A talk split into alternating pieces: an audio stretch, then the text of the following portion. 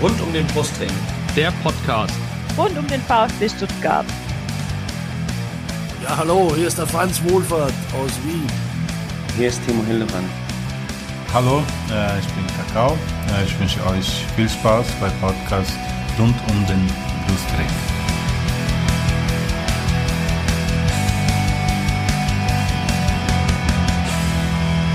Herzlich willkommen zum Podcast rund um den Brustring. Mein Name ist Yannick dies ist Folge 140. Ja, Thema ist der vergangene Spieltag. Das Spiel gegen die Eintracht aus Frankfurt. Es war der 21. Spieltag. Und ja, wie ihr schon gehört habt, wir feiern ein kleines Jubiläum, Folge 140. Leider gibt's aus VfB-Sicht nicht allzu viel zu feiern. Deswegen habe ich mir auch wieder zwei Gäste heute dazugeholt. Ähm, vielleicht noch am Anfang die Information. Ich bin heute alleine. Lennart leider Gottes aus gesundheitlichen Gründen nicht dabei. An dieser Stelle alles Gute, gute Besserung und hoffentlich bis bald wieder mit an Bord. Ja, ähm, zwei Gäste habe ich am Start, habe ich ja gerade schon erwähnt. Und das ist zum einen der Frank, der hält heute die Farben der Eintracht im Podcast hoch. Frank, herzlich willkommen an dich. Ja, schönen guten Abend und äh, danke für die Einladung. Freue mich hier zu sein. Genau. Sehr gerne. Ähm, ja, das habe ich ganz vergessen jetzt in der kurzen Vorstellung, at sge-papa. Da könnt ihr ihm folgen auf Twitter. Und natürlich habe ich auch jemanden dabei, der den Brustring im Herzen trägt. Das ist der Paul. Zu finden unter paul-schorsch auf Twitter. Paul, auch an dich. Herzlich willkommen. Hallo, guten Abend. Sehr schön. Ja, und bevor wir in dieses Spiel am vergangenen Samstag, das am vergangenen Samstag im Neckarstadion stattgefunden hat, einsteigen, gibt's natürlich nochmal die ausführliche Vorstellungsrunde. Und da beginnen wir mit unserem Gast aus Frankfurt. Ich, du kommst ja aus Frankfurt, ne? Du bist aus dem Hessischen. Aus dem Hessischen ja, weil nicht ganz Hessen ist Frankfurt. Das werden dir die Kasselaner okay. beispielsweise übel nehmen oder die Wiesbadener. Aber oh, ich komme okay. aus dem Rhein-Main-Gebiet, südlich von Frankfurt, aus der Ecke von Darmstadt auf jeden Fall. Ah, okay. Ja, dann bist du quasi ein Nachbar von Lennart. Der kommt da ja auch her. Wunderbar. Perfekt. Ähm, ja, Frank, dann erzähl uns doch mal, wie bist du zur Eintracht gekommen oder die Eintracht zu dir? Na, erstmal ist wichtig, dass geworden? ich dass ich kein Darmstadt-Fan geworden bin, ja, weil das wäre ja naheliegend, dass ich Lilien-Fan wäre. Ist aber zum Glück nicht so. Ähm, ja, ich habe schon äh, immer irgendwie in Frankfurt gearbeitet, angefangen mit Ausbildung in Frankfurt und so kommt man dann fast automatisch zur Eintracht, weil wenn du in Frankfurt bist, ist das halt der dominierende Verein und äh, ich war dann in den 90ern, ich nenne es immer Sympathisant und dann zur Jahrtausendwende hat mich dann auch wirklich das Fieber gepackt mit dann später auch Dauerkarte und regelmäßigen Stadionbesuch etc. Ja, wunderbar. Du, ähm, du hast gerade das richtige Stichwort nämlich genannt. Ähm, das erste Spiel der Eintracht im Waldstadion. Nimm uns mal mit. Kannst dich erinnern? Ähm, es war ein Spiel in den 90ern, wo mich ein Freund tatsächlich mitgenommen hat und ich kann auch nicht mal sagen, äh, wer gegen wen, weil er war eingefleischter Eintracht-Fan und war immer heiß dabei. Ähm, das erste Spiel, wo ich aktiv dabei war, war äh, 2003 ein Spiel gegen den HSV.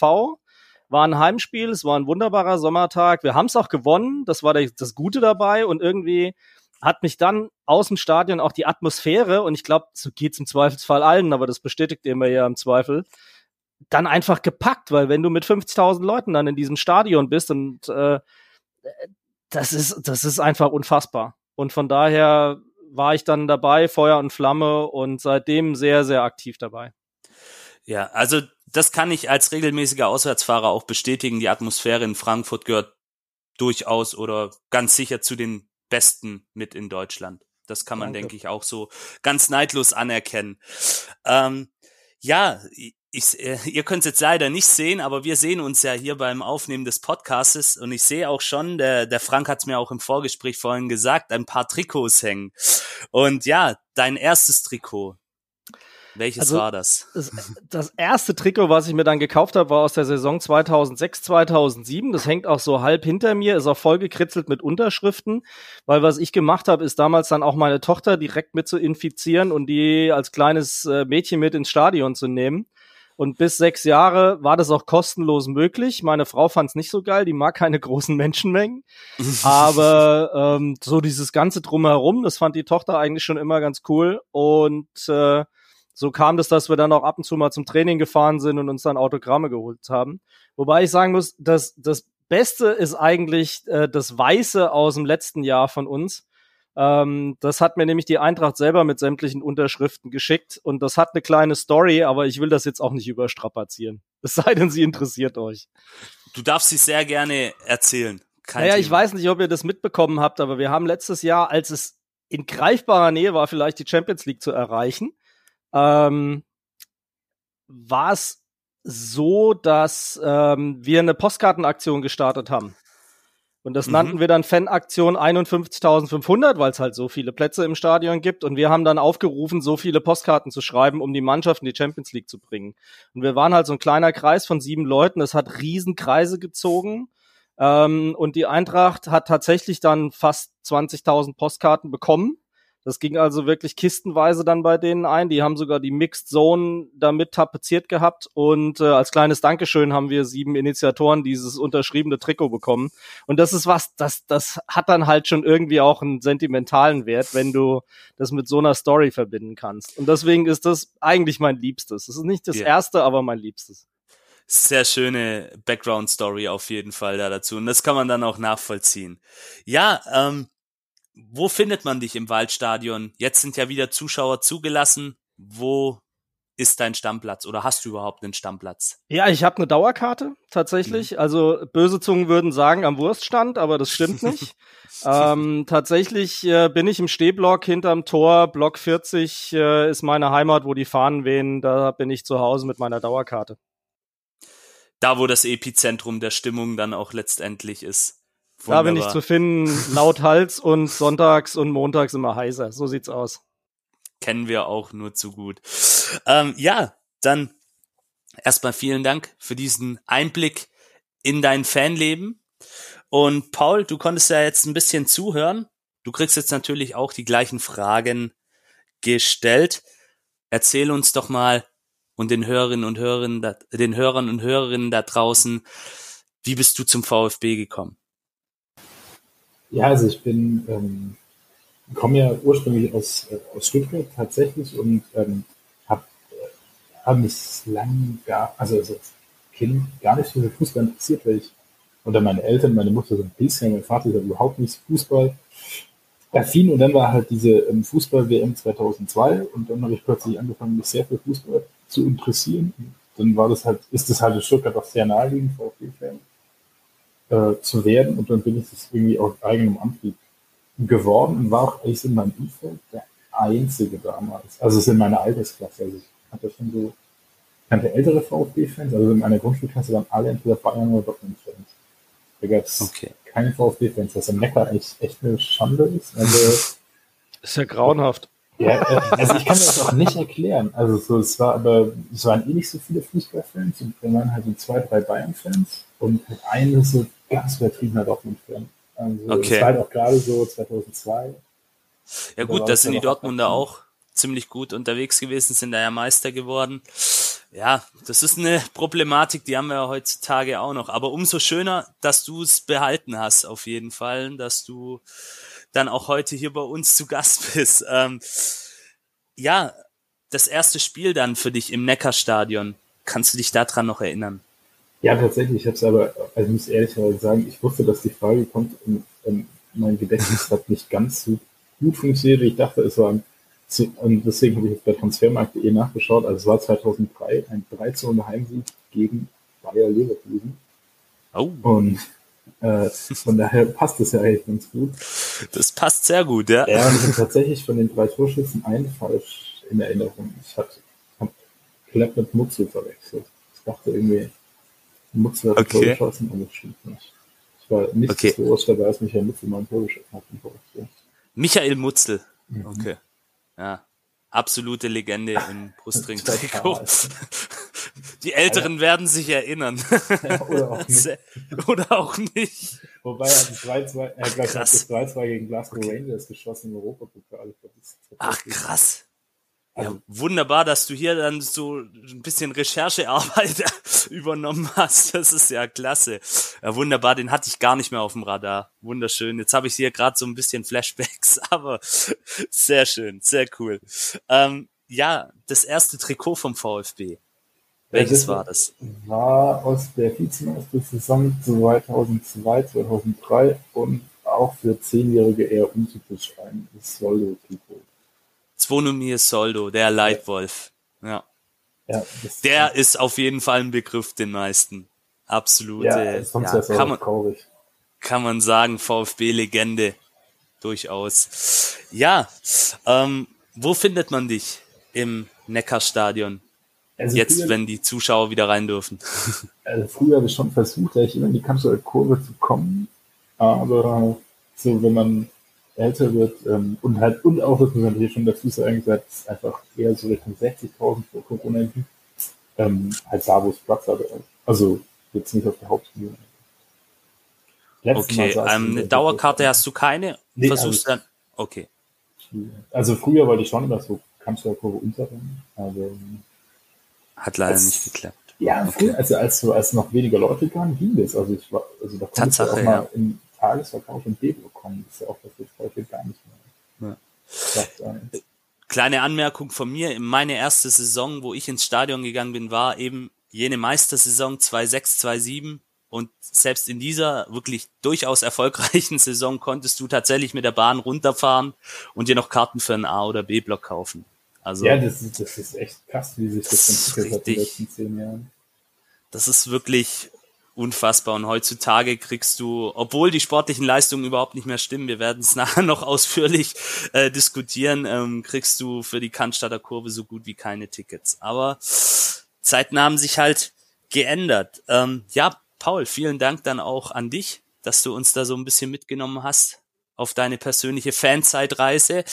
Und dann vielleicht noch hier an dieser Stelle ein kleiner Aufruf, wenn ihr auch so wie der Paul oder der Frank bei uns zu Gast sein wollt, mit uns ein bisschen quatschen wollt und euch auch diesen mittlerweile schon fast legendären Fragen stellen wollt, dann meldet euch einfach via Insta, via Twitter, Facebook, schreibt uns eine kurze Nachricht und dann versuchen wir euch unterzubringen in eine der nächsten Folgen. Da haben wir auch in dieser Saison durchaus noch Bedarf.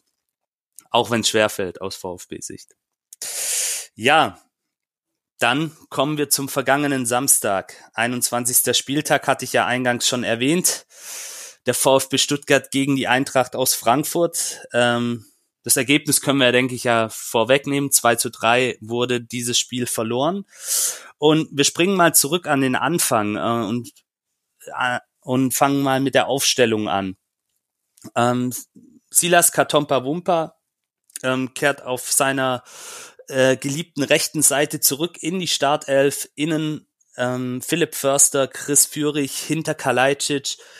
Und ja, die Abwehrreihe wurde ein bisschen umgestellt, nämlich auf eine Viererkette. Ähm, Mafropanos und Anton haben die Plätze getauscht. Ähm, ja, Paul, war für dich, als du die Aufstellung dann gesehen hast am Samstag, war das für dich nachvollziehbar, was da Pellegrino Matarazzo vorgenommen hat? Und ähm, gleich die zweite Frage hinterher. Warum hat er beispielsweise kein ähm, Alexis TBD oder auch äh, den Neuzugang Thiago Tomasch von Beginn an gebracht? Ja, also mit dem Tomasch, das hatte hätte mich jetzt überraschen, jetzt von Anfang an gespielt hätte. Ähm, also ich fand es offensiv, dass Silas gespielt hat, das ähm, fand ich gut, weil ich denk mal, also jetzt geht's halt um viel und wenn der so fit ist, dass er, dass er 60 Minuten spielen kann, dann muss er halt auch anfangen.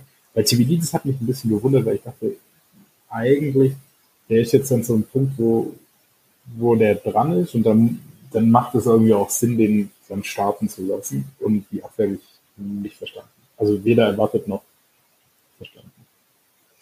Okay. Ja, ähm, mir ging es tatsächlich auch ähnlich, wobei ich konnte ein wenig den Gedankengang von Pellegrino Matarazzo, ähm, was die Viererkette beispielsweise angeht, ähm, verstehen, ein bisschen mehr Kompaktheit reinbringen, ähm, vielleicht mit äh, Philipp Förster anstatt TBD so eine rustikalere Lösung gegen diese durchaus, durchaus auch ja, ich sag mal, zehn Burschen in der, in der Frankfurter Mannschaft, da sind ja auch einige Kanten drin, ähm, wo du dann einfach vielleicht auch einen Spieler brauchst wie Philipp Förster, der da auch sehr robust dann agiert. Ja, äh, Viererkette, ich habe es gerade aus meiner Sicht beantwortet. Ähm, Paul, für dich gab's da gibt's vielleicht noch einen Grund, warum du glaubst, dass Pellegrino Matarazzo jetzt von seiner ähm, durchaus präferierten Dreierformation jetzt eben auf die Viererkette umgeswitcht ist? Er hat es ja schon mal gemacht, wenn ich mich richtig erinnere, mm. in der zweiten Liga-Saison, als es genau, ja. gut lief. Und da hat er damals gesagt, die Mannschaft wollte das. Also ich kann mir vorstellen, jetzt, das wäre wahrscheinlich so ein Grund, der nicht so offen kommuniziert wird, dass sie also mit dem Kämpfabgang schlicht und ergreifend weniger Innenverteidiger haben. Also das ist halt vielleicht einfach. Wobei natürlich dann spielst du nicht nach Romanos und anfängt, das macht dann auch wieder keinen Sinn. Aber ähm, wahrscheinlich ist das Aufbauspiel einfach einfacher. Vermute ich mal, dass es darum geht, irgendwie sich da nicht zu verkünsteln und halt du auch, ja, also so ist ja vielleicht auch die Idee, einfach wenn du mit Viererkette spielst, zum Beispiel rechts, irgendwie Silas einfach nicht ganz so viel nach hinten arbeiten muss und man da vielleicht mehr, mehr hofft, dass zumindest die eine Seite mehr von Defensivaufgaben befreit ist, als mhm. wenn man mit Dreierkette spielt. Weil da ist ja schon klar, dass die Wingbacks einfach auch mhm. viel nach hinten arbeiten müssen. Das ist natürlich mit Viererkette ein bisschen anders. Ja, also durchaus ähm, logische Gründe, die du da anbringst, warum man eventuell diesen Switch auf die Viererkette auch in unserer Situation jetzt machen kann. Ähm, ja, steigen wir doch einfach mal in das Spiel ein und ähm, es ging dann gleich mal los mit einem Fehlpass von Kevin Trapp. Ich persönlich war im Stadion, ich habe den gar nicht gesehen. Ich war nämlich noch tatsächlich am Getränkestand in der Schlange und habe auf mein Kaltgetränk gewartet. Ähm, den konnte der VfB aber nicht zu seinen Gunsten nutzen und allgemein war es dann doch ein sehr zerfahrener Beginn. Beide Mannschaften haben sich schon so ein bisschen dann auch angefangen im Mittelfeld zu beackern und dann ging so ein bisschen das Frankfurter Eckenfestival los. Oh, ähm, ja. Ja. Also ich war nach dem Trapp-Fehlpass direkt wach in der ersten Minute, ja. Also ich ja. war sofort sehr gespannt, was da passieren würde. Aber es war ja auch eine Fehlpassorgie in den ersten Minuten, was da im Mittelfeld an Fehlpässen passiert ist, weil, wie du schon sagst, wir uns gegenseitig ordentlich behagt haben, direkt gleich im Mittelfeld. Das war schon interessant. Und Eckenfestival. Das war sehr, sehr übel. Ja. ja. Also das war kein Feinschmecker-Fußball in den ersten Minuten von beiden Mannschaften nicht, aber dann ging es eben los. Und ja, der VfB hat dann dieses hessische Eckenfestival, so nennen wir es mal heute, gut gut in Anführungsstrichen überstanden bis zur siebten Minute. Ähm, ein Fehlpass ähm, führt dann eben auch zur entscheidenden Ecke und Ndika hält mal die Hacke hin, wird aber auch nicht sonderlich daran gehindert ähm, und es steht 0 zu 1. Ähm, Nochmal, wenn wir in die Szene reingehen, so wie ich gerade gesagt habe, zwei Frankfurter stehen am Fünfer eigentlich komplett frei. Ähm, keinerlei Zuordnung konnte man da sehen seitens der Stuttgarter Mannschaft oder seitens des VfB dann auch. Ähm, Paul, was war dein Gefühl? Nimm uns mal mit. Wie, wie hast du dieses Gegentor gesehen?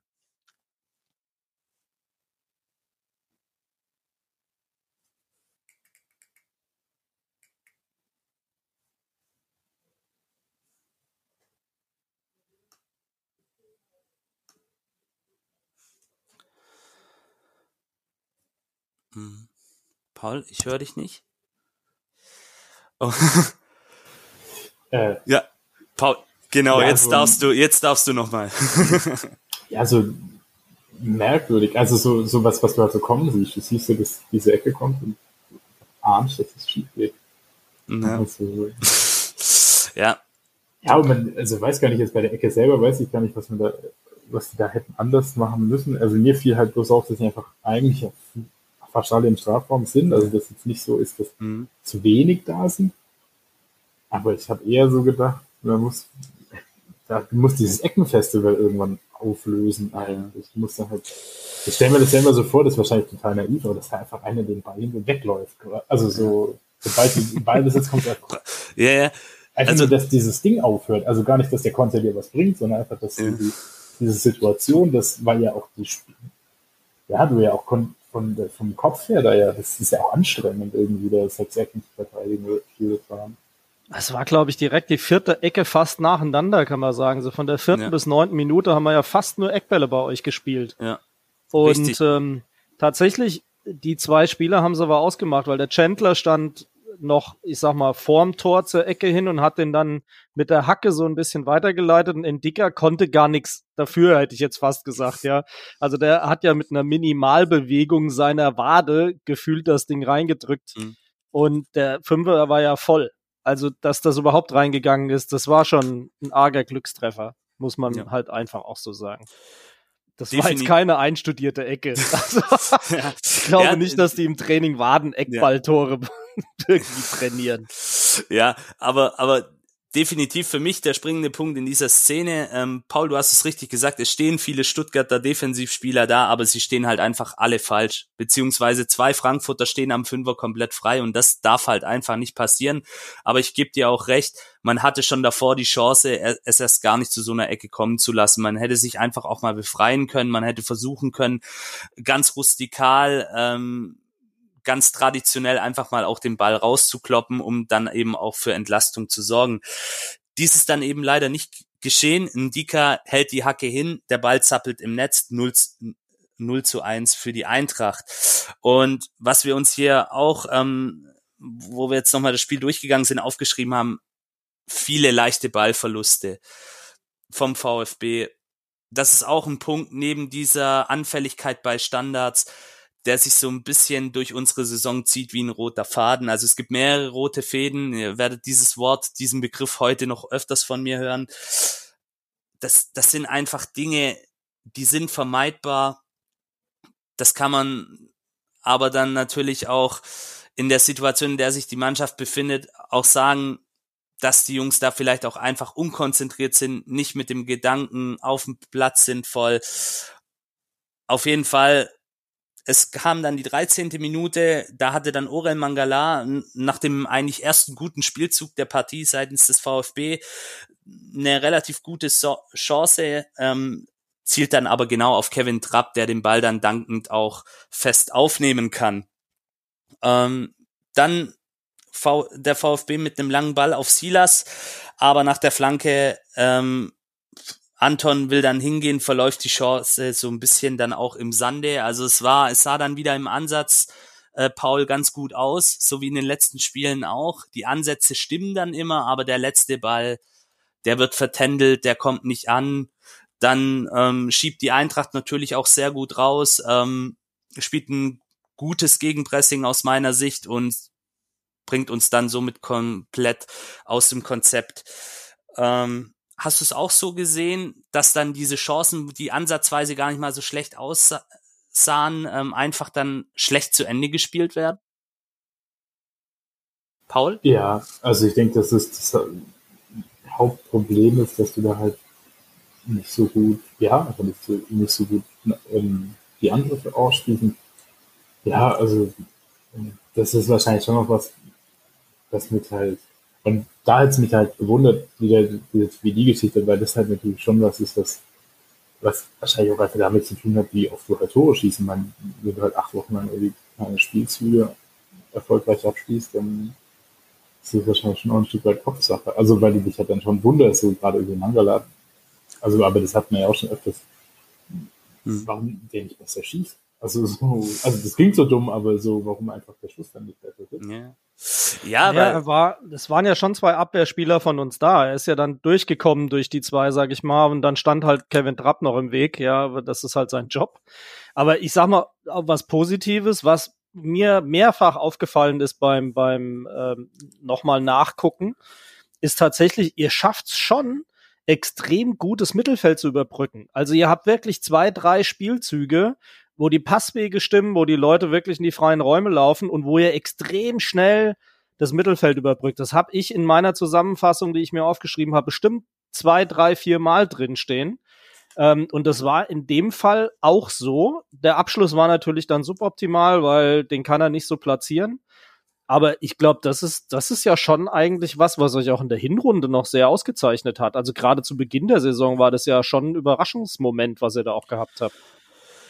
Definitiv. Also, wie, wie ich es auch bereits erwähnt habe, die Ansätze sehen immer gut aus. Da werden dann auch schöne Ballstaffetten gespielt.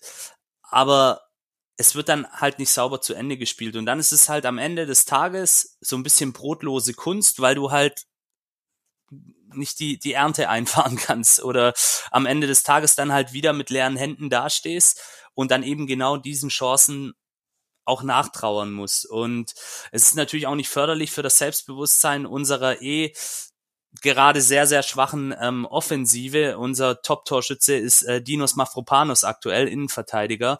Ähm, wenn da halt die Abschlüsse dann nicht äh, vergoldet werden am Ende des Tages. Ja, ähm, kommen wir mal zur Eintracht in dieser Phase. Ähm, die Eintracht hat natürlich dann auch viel von diesen Unsicherheiten, Ballverluste vom VfB äh, so ein bisschen auch profitiert, wie wir fanden. Ähm, Gerade auch am eigenen 16er war der VfB oft so ein bisschen, ja, Kamikaze-mäßig unterwegs, total verunsichert. Die Eintracht hat da gut nachgesetzt. Ähm, vor allem Waldemar Anton hatte auf seiner rechten Seite dann doch ordentlich zu tun ähm, um da die äh, Frankfurter Offensivspieler auch so ein bisschen in Schach zu halten. Und was der VfB dann auch probiert hat, waren immer wieder lange Bälle, die dann aber letztendlich zu lang waren, in die Spitze auf Sascha Kalajdzic, die dann auch so, ja, im Sande verlaufen sind. Entweder sind sie ins Ausgegangen oder ein Frankfurter konnte ähm, sich einschalten dazwischen. Es war einfach dann auch nichts aus dieser offensiven Sicht. Ähm, ja, dann wird der VfB tatsächlich oder wurde der VfB auch ein bisschen gefährlicher. Es gab zwei Halbchancen, wenn man es so nennen kann, von Sascha Kalajdzic. Ähm, ich lasse jetzt mal so ein bisschen Revue passieren. Philipp Förster, ähnlich wie ähm, Orel Mangala in der 32. Minute, ähm, auch direkt auf Kevin Trapp über einen langen Ball ähm, von Chris Führig ähm, auf Sascha, ähm, der dann ja irgendwie zu Führig kommt und der dann auf Förster ähm, auch irgendwie in diesem Gewusel dann noch ablegen kann. Äh, dann gab's noch zwei Distanzschüsse von Förster und Mangala in der 35. Minute. Die sind aber auch nicht der Rede wert. Ähm, die gingen auch weit am Tor vorbei.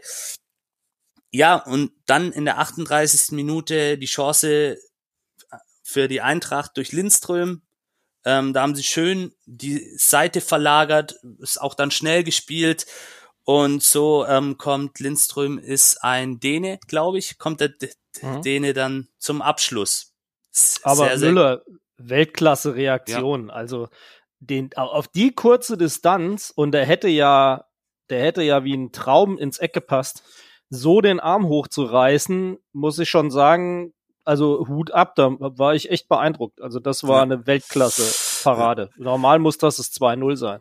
Genau, da hat's hat's der Frank mir tatsächlich vorweggenommen. Das wollte ich jetzt nämlich auch noch sagen. Da muss man kein Problem, Frank, alles gut. Entschuldigung, lob deinen Torwart selber. Das ist ja, völlig nein, okay, nein. aber ich, ich, dachte, vom Gegner gilt's doppelt. Ja, das nee, nee, vom Gegner, vom Gegner, das geht jetzt sicherlich auch einigen VfB-Fans runter wie Öl, weil Flo Müller tatsächlich auch in der letzten Zeit des öfteren Mal in der Kritik stand, auch zu Recht, mhm. weil er öfter auch mal dazu neigt, die Bälle nicht richtig, nicht richtig ähm, aufzunehmen, gerade auch mhm. bei langen Bällen Probleme hat. Aber in der Szene hat man dann doch gesehen, dass er auf der Linie dann doch auch ein sicherer Rückhalt sein kann. Es war eine qualitativ sehr, sehr hochwertige Chance.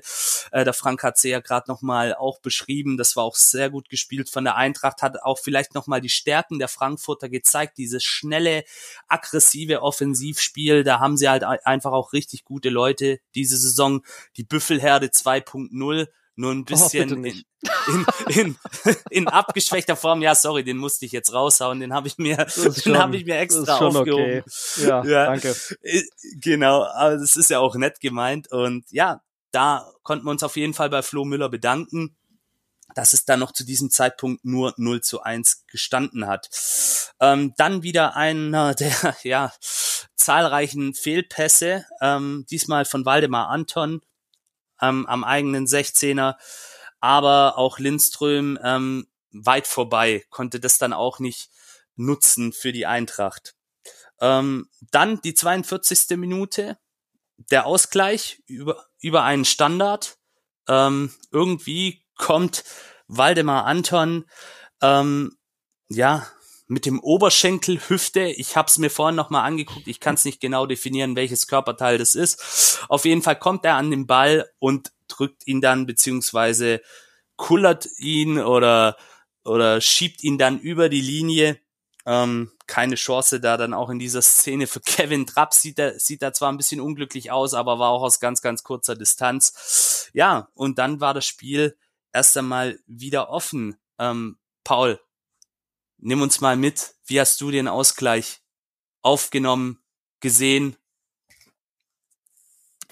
Ja, also ich habe mich eigentlich in erster Linie erstmal gefreut. Also ich habe gedacht, ja, jetzt äh, hast du halt vielleicht schon so mal den, die Möglichkeit, dich mal zu drehen, weil es ja so, so was ist, was, was irgendwie voll abgeht dieses äh, Jahr oder halt sehr wenig. Im Hinspiel hat man ja immer so einen Moment gehabt, wo man ja auch dann später das 1-1 geschossen hat weil halt so denkst, ah, vielleicht in einer kurze der Pause ist psychologisch eigentlich voll perfekt. Ähm, also das war so eher so mein Gedanke. Und jetzt beim Nachschauen und so, ist natürlich schon so, was wir, was eigentlich echt gut ist, dass halt mal ein Standard ist, der sitzt, der irgendwie so reinkommt und der, das Tragische ist halt, dass der Anton da halt, der steht da ja einfach so, wie halt ein Mittelstürmer eigentlich stehen muss und das ist ja eigentlich immer ähm, tragisch ist, dass du das äh, Abwehrspieler sagst, aber wo du halt denkst, ah, sie scheinen das also es scheint ja zu klappen eigentlich so.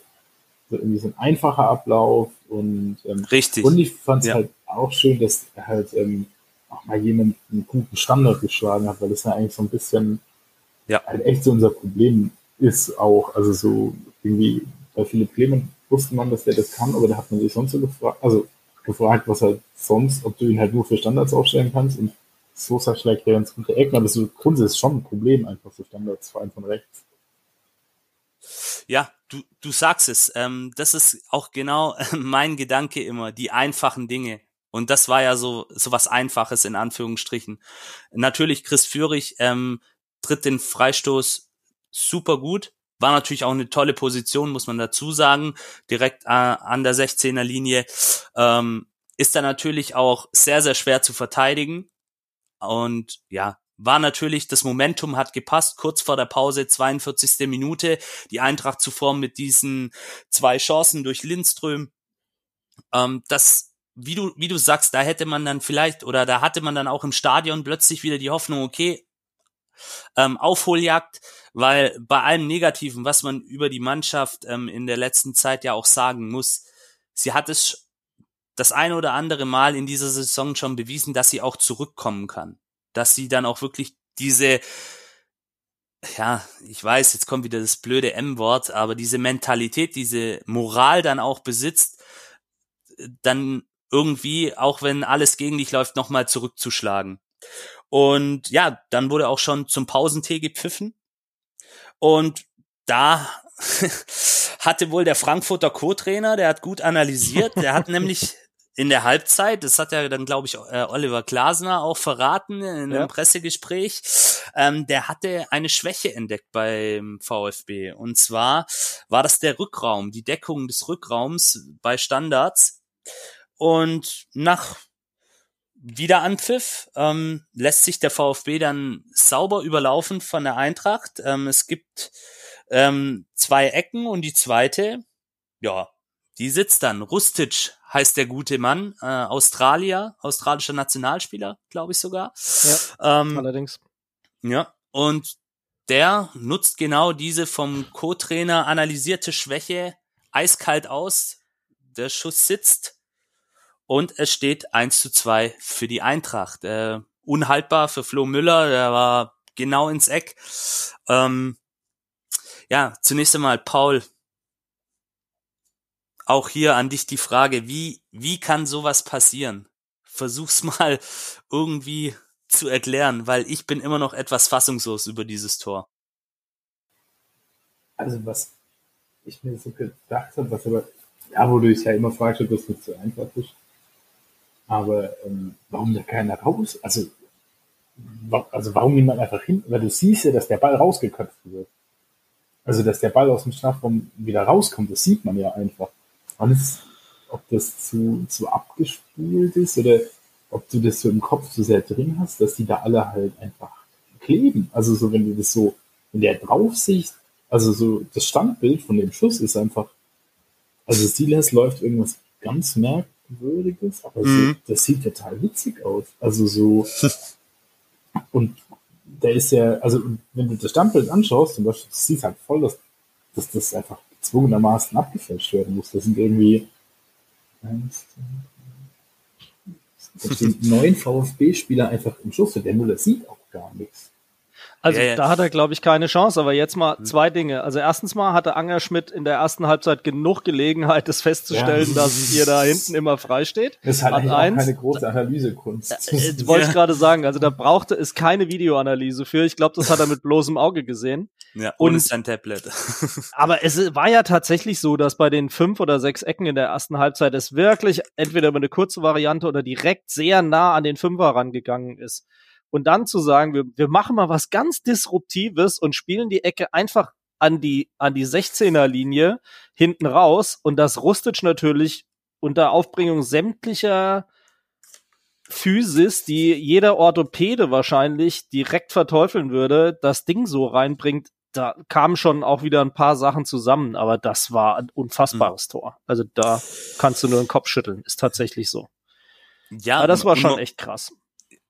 Wirklich, also der, der Schuss kann man auch aus VfB-Sicht sagen, wunderbar getroffen. Natürlich, er ist auch total unbedrängt. Ähm, Ja, der, der Paul hat es ja auch gerade nochmal ähm, äh, Revue passieren lassen, aber den trifft er natürlich perfekt. Absolut. Ähm, macht er gut. Und man muss dazu sagen, er ist ja erst in der 46. Minute eingewechselt worden. ja Das heißt, als Oliver, Joker, genau. Oliver Glasner hat da wirklich auch ein glückliches Händchen bewiesen und hat da dann quasi, ähm, so wie können wir ja vorwegnehmen, den Sieg für seine Mannschaft eingewechselt. Ähm, ja, die Reaktion, ich war ja im Stadion, der Spieler, ja, hat mir teilweise überhaupt nicht gefallen, weil da wieder dieses Thema Körpersprache etc., ähm, wo du dann halt siehst, dass die Jungs einfach ähm, gerade total blockiert sind und einfach, ja, so nach dem Motto, das kann doch nicht wahr sein. Ähm, das hat dann auch die Körpersprache letztendlich gezeigt. Ähm, es gab dann in der 54. Minute, um mal weiterzugehen, im Spiel noch einen harmlosen Schuss von, von Silas von der rechten Seite aus und weiterhin diese Problematik, wir kommen einfach dann auch nicht letztendlich zu guten Abschlüssen, beziehungsweise nicht in diese Abschlusspositionen, die dann letztendlich auch gefährlich werden können für den Gegner. Ähm, dann ähm, hat auch Pellegrino Matarazzo ähm, gewechselt in der 59. Minute kamen Alexis TBD und Nahiro Ahmada für Förster und Mangala. Ähm, da dann auch mit TBD ähm, wollte er wahrscheinlich dann auch mehr Tempo, Dynamik reinbringen in dieses dann doch ähm, immer mehr statisch gewordene Spiel des VfB. Ähm, Kalajdzic dann auch nach einem Konter ähm, ja mit der wahrscheinlich ja ich, mir fällt es sehr, sehr schwer, über diese Szene zu reden. Ähm, 61. Minute, Kalajdzic ähm, läuft auf den Torwart zu, wird dann noch ein bisschen bedrängt von einem Frankfurter Abwehrspieler, hat aber trotzdem alle Möglichkeiten ähm, und schießt dann oder entscheidet sich wahrscheinlich für die in dem Moment schlechtere Variante, hätte auch noch ablegen können auf TBD ähm, und sch schließt dann mit rechts ab ähm, und leider auch vorbei, wollte den dann schön ins lange Eck legen, hat nicht funktioniert. Aber ich finde, die Chance sah eindeutiger aus, als meines Erachtens gewesen ist, weil zum einen hat Kevin relativ gut ist er hinten geblieben, also er ist nicht auf ihn zugelaufen, dass er hätte lupfen können oder ähnliches. Und das war der letzte Zeitpunkt, wo er noch abschließen konnte, weil tatsächlich die Abwehrreihe ist ihm schon böse auf die Pelle gerückt. Also Mhm. er musste in dem Moment schießen oder halt nix, ja. Und ähm, ich weiß dann auch nicht, was in dem Kopf von so einem Stürmer dann vorgeht. Der entscheidet sich dann halt für irgendwas. Ja, wenn man das immer so wüsste, könnte man es wahrscheinlich auch Mhm. besser einstellen, dass unsere Stürmer erfolgreicher sind. Aber ähm, Hm. das war tatsächlich auch, äh, haben wir das einem Trapp zu verdanken, dass das nicht noch gefährlicher geworden ist, weil er wahrscheinlich, indem er eben nicht rausgekommen ist, ihn viel mehr irritiert hat, als wenn er auf ihn zugelaufen Mhm. wäre. Absolut. Ähm, das ist dann auch mal interessant, ähm, wie ihr es gerade gehört habt, auch mal die Sicht des Gegners zu hören. Das macht natürlich Kevin Trapp mit all seiner Erfahrung auch richtig gut. Er bleibt da ruhig, er bleibt da cool. Er sieht dann wahrscheinlich auch, dass seine Jungs mit nach hinten Ja, rücken. So ist es. Ähm, man muss ja auch dazu sagen, der rechte Fuß von Sascha Kalajdzic, das ist der schwächere. Hätte ihn sich vielleicht auch irgendwie noch auf den linken legen können, hätte dann vielleicht noch reinziehen können. Wie gesagt, er hatte die Möglichkeiten, sich vielleicht auch anders zu entscheiden. Paul, ich stelle mal eine ganz provokante ähm, Frage oder These an dich. Hätte der Sascha Kalajdzic von letzter Saison, hätte der den Ball reingemacht? Oder hätte der sich vielleicht richtig entschieden in dieser Szene? Das weiß ich nicht. Ich kann mir vorstellen, also oder ich gehe mal, also ich vermute mal äh, ähm, ganz stark, dass der Sascha Kalajdzic die letzte Runde einfach auch fitter gewesen wäre und vielleicht einfach Mhm. ja, dann, dann da auch ein bisschen schneller ist, weil natürlich das Ding ist, dass ja der, die mitlaufen, also CBD muss ja auch, ähm, der kann ja nicht einfach ins Abseits reinlaufen und das war ja auch so ein bisschen das Problem und der Trapp hat natürlich da halt das, was der halt da sehr richtig macht, durch dieses Stehenbleiben, zwingt er ja Kalajdzic dazu schnell zu bleiben, weil einfach Richtig, sieht, genau. die Abwehr ist ja einfach, ist ja da und wenn er aber rauskommt, dann kann er ja, kann er natürlich überlegen, das macht manche Sachen auch kaputt, aber die Wahrscheinlichkeit von Elfmeter oder so erhöht sich auch viel, viel mehr. Wenn der Trapp rauskommt, dann kann er abbremsen und sich irgendwie und so und ich glaube, dass das eher so, also einerseits sicher der Rhythmus, aber auch einfach, dass er nicht bei 100 Prozent wahrscheinlich sprintfit ist in der 62. Minute und du da halt, ja, auch wenn du halt mehr, mehr konnten, ich wahrscheinlich auch, wenn du mehr im Kopf her, wenn er mehr mehr, mehr Energie darauf verwenden muss, überhaupt diesen Lauf zu machen, als das vermute ich eher, dass das auch ist. Also ich glaube, wahrscheinlich hat der letzte eher. Ja, ähm, wie gesagt, es, es wäre ja vielleicht auch noch die Möglichkeit gewesen, auf TBD ähm, abzulegen. Der war ja relativ frei, kam auch mit relativ viel Speed an. Ja, jetzt im Nachhinein natürlich auch wieder leicht gesagt, ähm, aber es war auf jeden Fall eine große Chance, die der VfB hätte nutzen können, wenn nicht sogar müssen, aus meiner Sicht. Aber das sind dann halt auch genau die Dinger, wenn du dann unten stehst, im Kopf einfach nicht frei bist, dann passiert's eben auch leider, dass ein Spieler mit der Qualität, wie sie Sascha Kalajdzic ähm, zweifelslos hat, dann eben auch so ein Ding liegen lässt. Und zurück zu meiner provokanten These, ich würde sagen, der Sascha Kalajdzic von letzter Saison hätte das Ding gemacht beziehungsweise sich richtig entschieden. Aber die Meinung, das ist meine persönliche. Aber gut.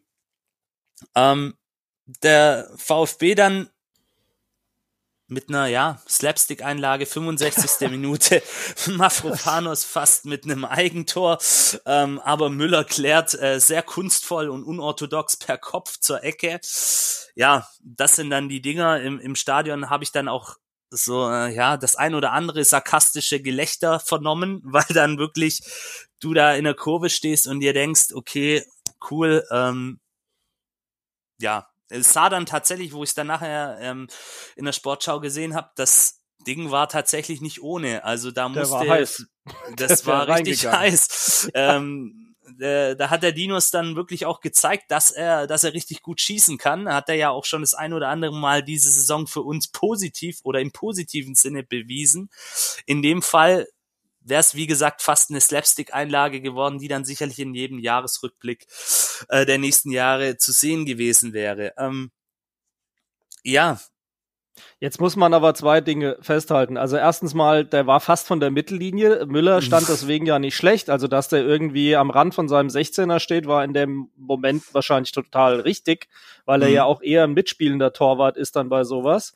Ähm, und dass er ihn überhaupt im Kopf noch wegbekommen hat, fand ich ja schon, also aller Ehren wert. Das ist das eine. ja. Und das zweite ist, es hätte Mafropanus wirklich nicht zur Ehre gereicht, weil er hat äh, von meinen Augen her ein gutes Spiel gemacht. Also er hat auch öfter mit Boré beispielsweise oder auch mit Lenz sich das ein oder andere Duell geliefert, wo er hinten gut abgesichert hat. Und äh, ich erinnere mich an eine Grätsche ähm, gegen Boré, wo die zwei sich hinterher sogar noch abgeklatscht haben, weil sie also gemerkt haben, das war, das war ein krasser Save, den er da gemacht hat. Ähm, also für mich hat er jetzt als, als Nicht-Stuttgarter hat er sehr stabiles Spiel gemacht eigentlich. Also das wäre ja für ihn wahrscheinlich eine Katastrophe gewesen, dann auch noch sowas zu verschulden, ja. Definitiv. Und ähm, Flo Müller kann man, wie gesagt, ähm, ich habe es halt live im Stadion gesehen. Im Stadion ist es halt immer so eine Sache, da sieht's einfach unglücklich aus, wenn man einfach denkt, was machen die da zum Teufel? Ähm, natürlich, Flo Müller reagiert da absolut richtig, wird davon ja auch so ein bisschen überrascht, überrumpelt und reagiert dann einfach auch letztendlich richtig, indem er da klärt zur Ecke. Ähm, ja, zu Mafropanos, ich fand sein Spiel okay. Ähm, ich vielleicht, ich habe da vielleicht auch, auch als Stuttgarter, ähm, der Paul kann gleich auch noch mit einsteigen in diese Debatte, ähm, eine andere Sicht. Ähm, er war natürlich dann, um das vorwegzunehmen, am Ende des Spiels so ein bisschen auch die tragische Figur. Mhm. Ähm, der abgefälschte Schuss, den werden wir gleich ja. auch noch mal besprechen. Ähm, aber ja, er ist einfach eine wichtige äh, Komponente in dieser Mannschaft. Er ist eine der Säulen. Ähm, für mich auch einer, ja, so, eine, so ein Anführer, der, der auch vorangeht, der die Jungs auch mitreißen kann und absolut wichtig. Ähm, und das wird dann wahrscheinlich auch in den nächsten Spielen, wird man das dann auch wahrscheinlich wieder sehen können. Warum, wieso, weshalb. Ähm, Paul, vielleicht von dir auch noch ein Satz da dazu. Zunächst einmal Mafropanos, ähm, weil wir es gerade angesprochen haben. Wie fandest du ihn in diesem Spiel? Ja, ähm, auch eher okay, oder nicht so überragend. Aber wie gesagt, die Erwartungen sind ja auch einfach andere mittlerweile an Mafropanos. Und, ja. und was ich zum Beispiel bei dieser Szene eigentlich das Positivste finde, ist, dass der Müller die Nerven hat noch. Also so, weil das ja immer Absolut, so ja. in, diesen, in diesen ganzen Torwartdiskussionen und so. Und es ja auch so ein bisschen, bisschen ja, so gerätselt wurde, ob, ob das vielleicht so der Impuls ist, den sie setzen. Dass das, glaube ich, so ein, so ein Ding ist, ja, wo was einfach, wenn du halt einen eingespielten Torwart hast, eher hier passiert. Also diese, diese Nerven da auch. Na klar, er sieht ja, dass da auch niemand kommt, aber das dann wegzuköpfen zur Ecke, gerade wenn du zwei Gegentore nach Ecke gekriegt hast, das musst du erstmal machen. Also so das. Ja. Ja, auch nicht mit der Hand hinzugehen, das wäre ja eigentlich der erste Reflex, ne? Also dann wirklich den wegzuköpfen, war schon nicht schlecht. Also da muss Absolut. ich echt sagen, weil, weil da ist ja auch das Risiko, dass du dann noch den großen Slapstick produzierst. Das, das ja, ja, klar, ja absolut. Also dass man dann gar nicht über Mafropanus redet, sondern da, wo das der Ja, der muss nur unter ihm durchrutschen, dann ja, sieht er wieder dover aus. Das ist schlicht und einfach so. Ne? Also, das fand ich und, und wie wir es bereits ja auch schon erwähnt haben über ihn, er, er wird schon hinterfragt in Stuttgart. Er ist jetzt nicht so, es ist jetzt nicht so wie vielleicht in Frankfurt, wo man sagt, Kevin Trapp unangefochten die Nummer eins. Äh, da ist bei Flo Müller natürlich auch aufgrund der sportlichen Situation und der ein oder anderen Szene, wo er einfach tatsächlich nicht gut aussah in der Vergangenheit, da wird schon genauer hingeguckt. Und deswegen, es freut mich dann auch für den Jungen, auch diese Parade mit Lindström, dass er da einfach dann auch zeigen kann, hey, ich bin da, wenn, wenn ihr mich braucht. Ähm, ja, auf jeden Fall, äh, das ging dann nochmal gut. Ähm, und springen wir mal ähm, halt, bevor wir in die 70. Minute zum 2 zu 2 springen, noch eine kleine taktische Anmerkung ab der 60. Minute, das habe ich dann auch im Stadion vernommen, war es dann auch so, dass Borna Sosa ähm, ja wieder als ja, ich, ich mag diesen Begriff, Wingback unterwegs war, also als offensiv ausgerichteter, äh, ja, das Pendant zu dem an diesem Tag fehlenden Philipp Kostic auf Frankfurter Seite, nämlich auf der linken ähm, äh, Seite, ähm, ja, als, als Wingback avanciert hat. Also ab der 60. hat, hat man dann wieder in dieses Dreierkettensystem so ein bisschen reingefunden und das ist ja sowieso auch so im heutigen Fußball. Äh, die Grundausrichtung kann eine Viererkette sein, wenn es dann ins Offensivspiel geht. Viele Mannschaften, auch im internationalen Fußball, arbeiten jetzt eben mit diesen Wingbacks, mit diesen Flügelspielern, mhm. ähm, mit diesen offensiv ausgerichteten Verteidigern, ähm, die dann eben auch mit nach vorne gehen, extrem mit nach vorne gehen, über die Mittellinie dann auch, um dann eben vorne in und um die Box für Gefahr zu sorgen. Aber ähm, dann erklär mir doch bitte in dem Zusammenhang mal, wie ist denn die Ausrichtung vom Silas eigentlich? Weil der ist schon sehr offensiv, gar keine Frage. Also ich glaube, er zählt ja auch eher zum Sturm bei euch, aber der ist auch nicht selten hinten anzutreffen gewesen, um mit abzusichern. Also da habe ich mich schon sehr an Kostic erinnert gesehen. Ja, also das, das ist vielleicht auch so ein Thema. Ähm, das wurde nämlich im Vorfeld vermutet, dass eben jetzt dadurch, dass Kostic auf der Seite von Silas jetzt nicht dabei ist, dass dadurch ein bisschen mhm. Entlastung für Silas da ist, dass er sich weiter okay. vorne bewegen kann, weil das okay. ist natürlich schon so. Borna Sosa ist in seiner Grundausrichtung eigentlich ein Linksverteidiger, so wie man es okay. klassisch von früher kennt. Also eher der defensivere Part, der dann mhm. auch mit nach hinten geht. Silas, wenn man auch die letzte Saison gesehen hat, natürlich mit seiner Geschwindigkeit, ein Mann ja, für die Wahnsinn. Tiefe, der hinter die Kette des Gegners geht, der dann auch ähm, mal so in allerbester Arjen Robben Manier reinzieht und dann auch mal selber abschließt und und dadurch dann eben auch für Unruhe auf der gegnerischen Seite ähm, mhm. sorgt letztendlich. Also du hast es schon richtig jetzt gerade gesagt, er ist eher der offensivere Part, er ja das ist heutzutage ja auch mit den Bezeichnungen, ich sehe ihn ja. immer so ein bisschen als, als offensiven ähm, Mittelfeldspieler auf dem Flügel letztendlich, mhm. Flügelstürmer. Ähm, könnte theoretisch auch, hat er mal in der Vergangenheit auch mal als hängende Spitze eingesetzt werden. Das ist aber, wie gesagt, auch in diesem grundlegenden Spielsystem von Pellegrino Matarazzo mit der Dreierkette ist es dann schon mhm. durchaus auch vorgesehen.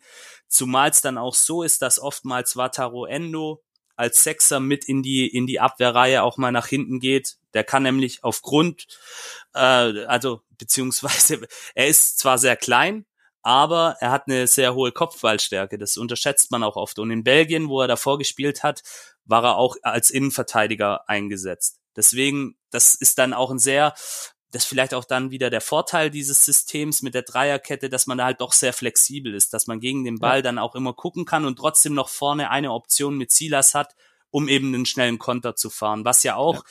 wo sich ja dann auch Frankfurt und Stuttgart sehr ähneln, dieses schnelle Umschaltspiel, schnell nach vorne ja. spielen, ähm, vielleicht dann auch mal mit wenig Kontakten, auch wenn man das gerade bei uns nicht sieht, aber das ist eigentlich die ähm, Spielidee dann auch, ähm, natürlich auch gewürzt mit so einer spielerischen Komponente, ähm, dann so auch den Gegner überraschen kann.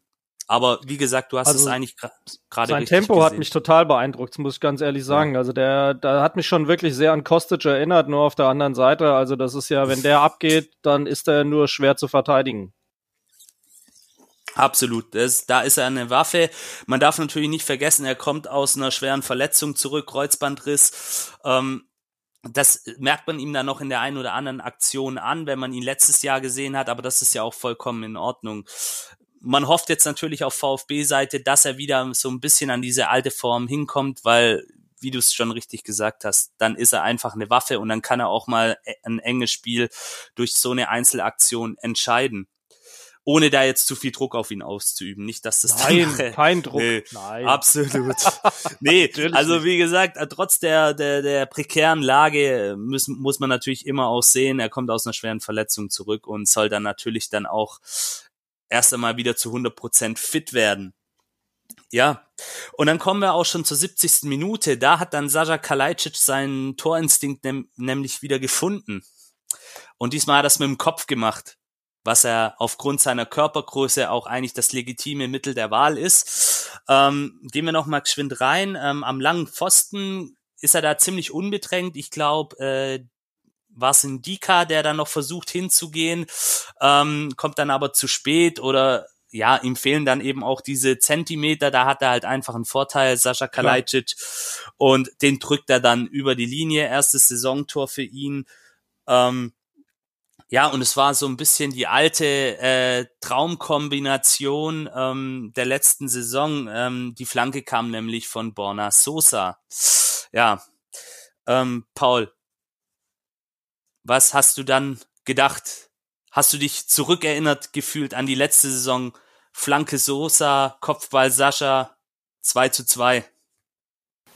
Nee, das ehrlicherweise nicht. Ich war einfach irgendwie so froh, dass dass man vielleicht nochmal noch mal rankommt. Also, dass du nochmal irgendwie, dass du es mal schaffst, zwei Tore zu schießen. Also, deswegen ging es mir am Samstag in Phasenweise gar nicht mal weit so frustriert. Und da denkst du, hast mal wieder zwei Tore geschossen. äh, nee, also, ja. aber das war eher so mein, mein Ding, dass ich so gedacht ja, wird es vielleicht nochmal irgendwie, wird es vielleicht doch nochmal was, also selbst, dass du halt nur einen Punkt mitnimmst, weil das halt irgendwie ein positives Erlebnis daraus ziehen Ja. Aber so eine richtige so ein richtiges Wachrütteln war das nicht, oder? Also man hätte ja jetzt eigentlich erwarten müssen, dass Stuttgart als Heimmannschaft jetzt anfängt dann draufzugehen ohne Ende. Aber das, Mhm. das konnte ich irgendwie gar nicht erkennen. Ja, sie können da einfach ähm, auch moralisch gesehen dann kein Kapital mehr draus schlagen. Auch man hat's da gesehen. Die Mannschaft ist in sich so verunsichert, dass sie dann gar nicht gewusst hat, ja, was machen wir denn jetzt? Jetzt steht's 2-2, 70. Minute, 10.000 Zuschauer. Äh, gut, wir, äh, ziehen wir mal die 300 Frankfurter ab, die da im, im Gästeblock auch ordentlich äh, Stimmung gemacht haben. Aber es, es hätte eigentlich gepasst für eine Aufholjagd, so wie du richtig sagst, Es Frank. war ein Momentum. Es war, auf wieder dieses Seite Momentum. Moment. Es war, es Genau. war wieder das Momentum schon wie vor der Pause auch. Kurz vor der Pause ist 1-1. Gut, dann nach der Pause, okay, hast wieder gepennt, aber dann 70. Minute 2-2, das Stadion ist wieder da. Und du hast dann auch gemerkt, da ging dann wirklich, nachdem die Minuten zuvor wirklich dann auch wieder so eine Resignation eingesetzt hat, hast du gemerkt, die Leute sind wieder da, die Leute sind wieder wach, äh, es wurden dann auch wieder Fangesänge angestimmt und dann war halt leider Gottes einfach nichts, nichts mehr. Ähm, Im Gegenteil, dann ist ja die Eintracht wieder plötzlich auf dem Platz gewesen und hat sich kurz geschüttelt und gesagt, okay, Freunde der Sonne, jetzt probieren wir es mal. Und dann 75. Minute, auch wieder Rustic, der war aus meiner Sicht, ähm, er war mir davor, ich, ich kannte seinen Namen, ja, aber er war mir nicht wirklich ähm, so konform, dass ich jetzt gesagt hätte, boah, der ist gefährlich. Da hatte ich eher andere auf dem Zettel bei mir. Und Ja. der hat dann in der 75. Minute beispielsweise dann auch schon mal mit einem Schuss sozusagen das, das Signal gegeben dann im Nachhinein. Nochmal zu dieser Druckphase, die dann 79. Minute zum 2 zu 3 geführt hat. Und eben jener Rustic nach einem Ballverlust im Aufbauspiel, Paul, auch wieder so eine Sache, im Aufbauspiel den Ball verlieren, dann nicht richtig nach hinten rücken. Natürlich ist es dann auch schwer, weil die Eintracht dann auch kurzzeitig Überzahl hat. Ähm, und dann der Schuss von Rustic, der ja eigentlich gar nicht gefährlich geworden wäre, wenn nicht Mafropanos sein Fuß dazwischen gestellt hätte. Das ist dann natürlich, das passt dann natürlich zur Situation, dass du durch so ein Tor dann letztendlich das Spiel verlierst. Aber ähm, was, was ich mir hier jetzt aufgeschrieben habe, und das habe ich sogar im Stadion, obwohl ich ja ein paar Meter dann weg war, ähm, teilweise sehen können, die Gesichter der VfB-Spieler danach. Da war es vorbei. Das war vorbei, das war eine, eine Lehre. Ähm, Paul, hast du es auch so gesehen? Äh, Du hast es ja, glaube ich, am Fernseher angeguckt, ne? Ja, also aber da hast du ja eher so gedacht, jetzt ist, ähm, jetzt Jetzt ist der Stecker gezogen. ja, und das nur aufpassen musst, dass es jetzt nicht höher geht, weil wenn du halt so ein 3-2 erzielst, und was für 76 oder so, wenn du dann führst, 79. dann, ja, Minute dann war musst du es. Ja. 4-2 auch gleich machen. Also so dann, wenn du siehst, die sind irgendwie jetzt am Boden und ich weiß jetzt gar nicht genau, was die Eintracht noch werden will, diese Runde, aber zumindest wollen sie ja sicher irgendwie 9., 8. oder so auf jeden Fall werden. Ja, dann musst du das 4-2 direkt nachlegen eigentlich. Also klar, der VfB hat Ja. gewechselt und so, aber da musst du eigentlich sofort, äh, da hätte ich eher Angst gehabt, dass das jetzt halt eine richtige Packung wird. Also so, wenn du halt so Mhm. siehst, irgendwie, da geht Okay. nicht mehr viel. Ja. Bei mir tatsächlich, ich war, ich war wirklich geschockt. Also äh, bei mir hat dann wirklich so eine Resignation eingesetzt, nachdem ich kurzzeitig wieder äh, die Fangesänge auch mitgesungen hatte. Ähm, ja, war bei mir dann persönlich auch der Stecker gezogen, weil du halt einfach, und das ist vielleicht auch das Traurige an unserer aktuellen Situation, gewusst hast, da wird jetzt nichts mehr kommen. 79. Minute, 2 zu 3, das, das war's. Und ähm, tatsächlich hatte ich dann eben auch die Angst, dass jetzt die Eintracht das vielleicht wirklich ähm, richtig drauf anlegt und wenn sie das dann vielleicht auch in den letzten zehn Minuten ähm, überhaupt gar kein Vorwurf jetzt an die Frankfurter, aber wenn sie das dann noch ein bisschen konsequenter und noch ein bisschen druckvoller spielen, bin ich Mhm. überzeugt. Ähm, und das mag jetzt hart klingen, aber dann hätten wir vielleicht doch, so wie du es gerade richtig gesagt hast, Paul, die eine oder andere Kiste noch gefangen.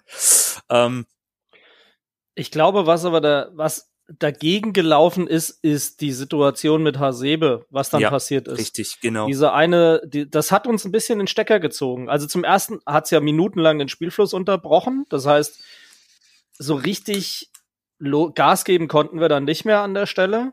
Und wenn natürlich äh, so einer wie Hasebe dann vom Platz geht, den du gefühlt auch mit einem Bein reinschicken kannst und mit nach hinten gebundenen Arm, dann das tut weh. Also das tut definitiv weh. Und das war halt hoch unglücklich, ja.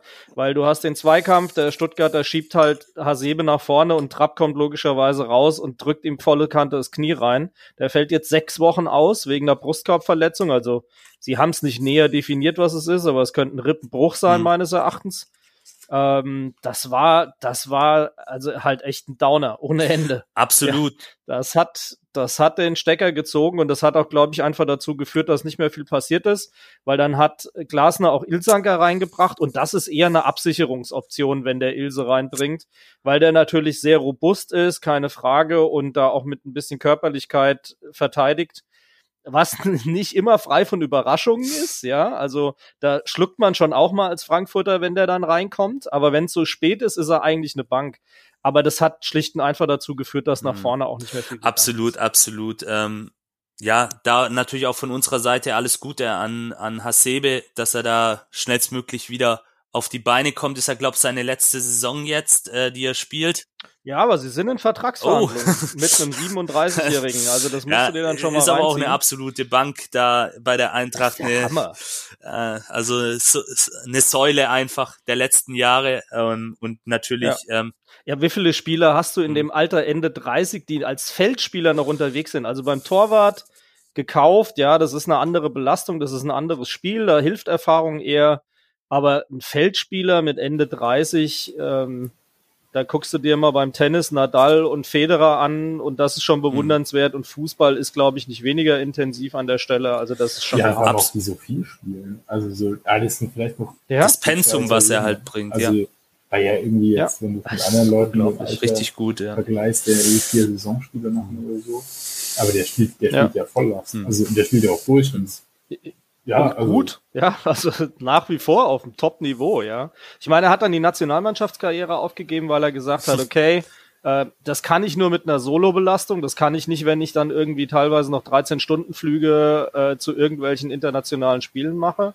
Aber das, was er hier abliefert, ist der Hammer. Und er macht ja sogar seinen Manager-Lehrgang gerade. Also ich glaube, den werden wir bei der Eintracht ja. auch noch länger haben. Zusammen übrigens mit, und er hat mit Sami Kedira. Auch.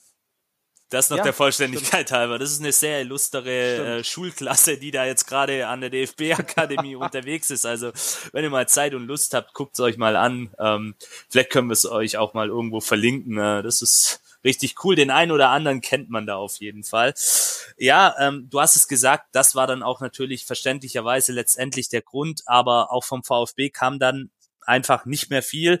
Ähm, der Vollständigkeit halber ähm, Teto Klimowitz und dann eben Thiago Tomasch, äh, der dann sein Debüt feiern durfte in der 81. Minute für Chris Führig, der, wie ich finde, ein ordentliches Spiel gemacht hat, ähm, der eigentlich immer auch stets bemüht war, auch gut mit nach hinten gearbeitet hat. Ähm, und für Silas, Paul, ähm, warum Tomasch so spät? Ähm, er stand ja voll im Saft, als er jetzt zu uns gewechselt ist, ähm, hatte ja noch mit äh, seinem früheren Club äh, Sporting Lissabon den portugiesischen, ich glaube Supercup war es, äh, gespielt, äh, bevor er dann äh, die Feierlichkeiten frühzeitig verlassen musste und in den Flieger nach Stuttgart gestiegen ist. Ähm, warum aus deiner Sicht hat Pellegrino Matarazzo ihn erst zu spät gebracht? Hättest du ihn dir vielleicht früher schon gewünscht?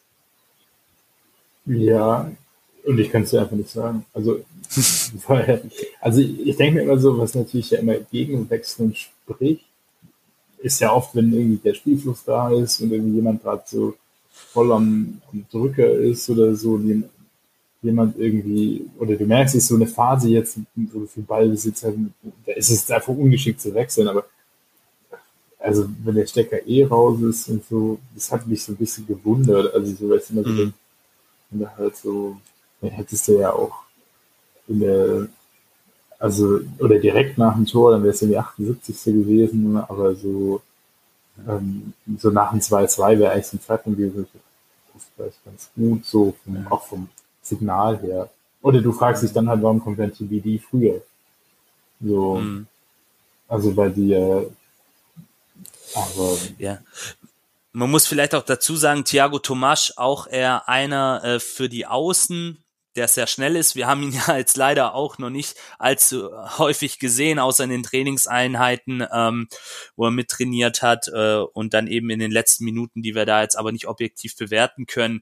Was man so von ihm hört, er soll eben auch ähm, sehr robuster Spieler sein, seine Schwäche ist ausgerechnet im Abschluss, aber er sorgt halt mit seinen Tempoläufen auch dafür, ähm, dass Räume frei werden und gilt doch dann als sehr hoch veranlagt. Gibt ja auch eine Kaufoption, eine Kaufklausel in Höhe von 15 Millionen und die schreibt man ja auch nicht einfach rein. Also der Junge hat auch eine sehr gute Ausbildung genossen, durfte auch schon Champions League spielen, das vielleicht auch nur für euch am Rande zur Info, da werden wir die nächsten Spiele auch mal drauf achten. Da wird er dann sicherlich auch zum Einsatz kommen und auch länger spielen und dann hoffen wir einfach mal, dass er vielleicht auch noch mal so einen Impuls geben kann, gerade was die Offensive angeht.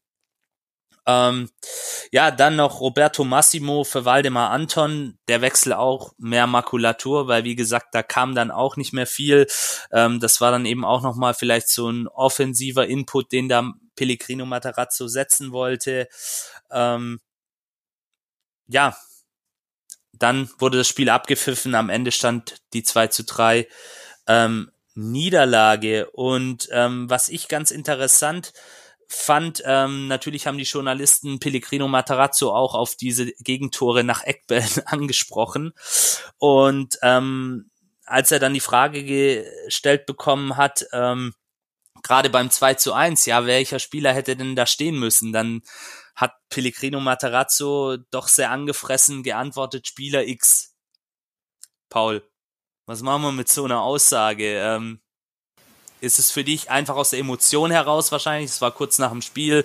Ähm, natürlich äh, weiß Pellegrino Matarazzo oder wusste Pellegrino Matarazzo auch, ähm, was diese Niederlage jetzt bedeutet. Ähm, wie, wie hast du es gesehen? Hast du es mitbekommen im Interview? Weißt du, wer Spieler X ist? Also. Nee, ähm, Spieler X ist, ähm, das hat er halt einfach so rausgehauen. Das ist halt einfach ein Statement. Ich glaube, er wollte da nicht näher drauf eingehen. Ähm, ja, ja, ja, also ich finde das, ähm, ja, also ich finde es eigentlich cool, so dass er überhaupt, mhm. also dass du überhaupt so reagierst, also und dann nicht so ähm, Weinziermäßig irgendwie da so rum Proletist. So, äh, also das finde ich halt, das muss dir ja erstmal einfallen, dann sofort zu sagen, Spieler X und nicht irgendwie rumzuschweinen, sage ich. Ja. So. Das ist halt ja eigentlich ganz cool. Aber klar, das ist halt. Also, das ist ja so an diesem Grundproblem, dass du ja dann hm. nicht weißt, warum. Und es ist ja nicht so, dass der Umbruch an sich jetzt so groß ist in der Masse. Also, so die Leute, die da auf dem Feld stehen, halt hinten, also selbst irgendwie Ito ist ja seit August da, also sie müssen ja wissen, wie man Ecken verteidigt. Also so, der kannst ja eigentlich nicht in, und da ist er wahrscheinlich einfach ja, auch angespannt oder weiß halt, mhm. weiß halt, dass er wahrscheinlich da auch sich, ja, der nicht viel sagen kann, weil halt natürlich, wenn dieser Zusammenhalt in der Mannschaft so gut ist, wie es ja scheint oder wie, wie es alle sagen, dann ist es ja auch einfach wahrscheinlich mit das einzige Pfund, mit dem sie jetzt noch buchern können, weil es natürlich ähm, im Vergleich jetzt, wenn man sich anguckt, wer da noch hinten drin steckt, ähm, mhm. jetzt vergleicht so Wolfsburg, Hertha, Augsburg auch, da würde ich sagen, ist da eher das vielleicht, dass da auch mit der Stimmung was gibt, aber klar, die müssen jetzt halt die Stimmung ähm, hochhalten, komme was da wolle. Also so das, ähm, mhm. deswegen finde ich eigentlich ganz gut, dass er es so gesagt hat. Ja. Ja, und natürlich, für mich war es auch einfach so eine Schutzreaktion, dass er sich einfach auch in dem Moment vor die Mannschaft stellt, da jetzt auch nicht anfängt, irgendeinen Spieler an die Wand öffentlich zu nageln. Das soll er dann intern machen. Ich denke, diese zwei Tore werden auf jeden Fall eingehend analysiert werden. Wahrscheinlich ist es auch schon längst geschehen. Ähm, heutzutage ist ja auf jeder Trainerbank, egal welche Liga du anguckst, ein Tablet vorhanden, wo das dann auch gleich entsprechend ähm, mit entsprechend äh, mit der Software dann auch analysiert werden kann. Und da braucht man auch, glaube ich, kein gewiefter ähm, Fußballexperte oder Taktiker zu sein, um zu sehen, dass da einfach gerade beim 1 zu 2 auch ganz, ganz mies verteidigt worden ist. Aber ich fand die Reaktion an sich auch gut. So kennt man auch Pellegrino Matarazzo. Ähm, Ausnahme war vor ein paar Wochen, wo er dann die Spieler in so drei Gruppen eingeteilt hat, was er aber, glaube ich, auch mit Bedacht gemacht hat, einfach um den Spielern auch nochmal zu zeigen, dass jetzt wirklich die Stunde geschlagen hat, dass jetzt wirklich auch diese Ernsthaftigkeit wieder zurückkommen muss. Und ja, was du gerade auch gesagt hast, es ist ja im Kern immer noch die gleiche Mannschaft. Das sind die Jungs, die letztes Jahr Fußball Deutschland fast schon wieder verzückt haben, wenn man da teilweise die Pressestimmen dazu gelesen hat.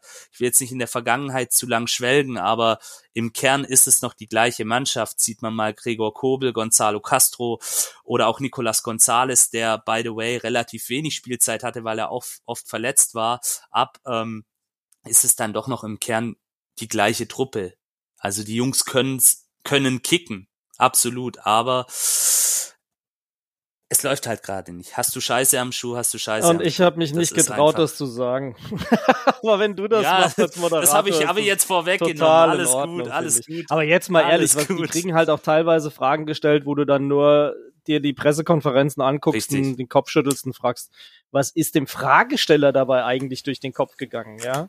Und dann produziert es halt Pressekonferenzen wie, ja, ich weiß nicht, von einem Nagelsmann, wo ich dann über beide Seiten den Kopf schüttle am Ende des Tages, aber manchmal verstehe ich halt schlicht auch die Fragen nicht.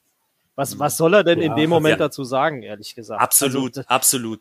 Kann, verstehe ich nicht. Ich finde es halt, also jetzt aus journalistischer Perspektive, ähm, auch deswegen, also interessant, weil er immer so so ja die Kritik ist, dass die, die Profivereine halt ihren Content ja selber produzieren. Also da erzählen die ja immer, ich weiß nicht, wer das erzählt, irgendwie, was der Eifel oder so, ja immer, dass Pep Guardiolas erstes Interview irgendwie mit Audi TV war oder so. Und dann müsste ja eigentlich mein Interesse sein, dann irgendwie gute Fragen zu stellen, aber vielleicht ist die Abhängigkeit auch einfach, oder ist das auch einfach so ein Trott? Also manchmal, manchmal ist es immer ein bisschen gemein, aber manchmal, manche Sportjournalisten, so, verfolgst oder so liest. Also es gibt mhm. auch irgendwie Ausnahmen, die irgendwie sehr gut sind, aber es gibt auch manchmal echt Leute, wo du dir denkst, ja. was? Also, so, also das könnte ich ja auch. Also so, das ist. Das, das muss man auch also absolut nicht sagen. In der, nicht in der Zeit schreiben oder ja. so. Das ist wahrscheinlich das, woran es scheitern würde, aber so da, das ist wie in anderen Bereichen des Lebens auch. Da gibt's gute Leute und überwiegend gute Leute, muss man auch sagen. Ja. Wir hatten hier ja auch schon beispielsweise George Musidis vom Kicker zu Gast. Der stellt ähm, gute Fragen. Genau. Oder der, der ja dann auch, auch mal unnötige weg, finde ich. Ja, richtig. Oder auch einen Philipp Meißel beispielsweise. Ja, ja, äh, schöne Grüße auch. an die beiden, falls sie zuhören. Ähm, die ja da wirklich auch mit Bedacht vorgehen. Ähm, ja, ich fand die, ich finde die Fragen auch sehr, sehr unpassend. Ähm, ich musste auch manchmal mit dem Kopf schütteln. Und als ich das dann im Nachgang auch mitbekommen habe, ähm, muss ich sagen, feiere ich dann doch die Aktion von Pellegrino Materazzo ganz gut. Aber das Schöne ist bei ihm ja auch, er ist jetzt kein Werner Lorand oder so, sondern er bleibt dann auch wirklich sachlich. Ähm, und, und das macht ihn dann auch am Ende des Tages durchaus über die Grenzen von Stuttgart hinweg, wie ich schon gehört habe, auch bei den meisten Leuten sehr sympathisch. Ähm, am Ende des Tages kann man dann auch, glaube ich, sagen, dass es ein verdienter Sieg war für die Eintracht, da sie einfach aus meiner Sicht und meiner Meinung nach diese Grundtugenden, Zweikampfstärke, Umschaltspiel, Effizienz in, im Abschluss dann besser beherrscht hat und dann eben auch ihre Chancen genutzt hat. Ähm, wir haben natürlich auch wieder ein paar Meinungen zum Spiel bekommen auf Social Media.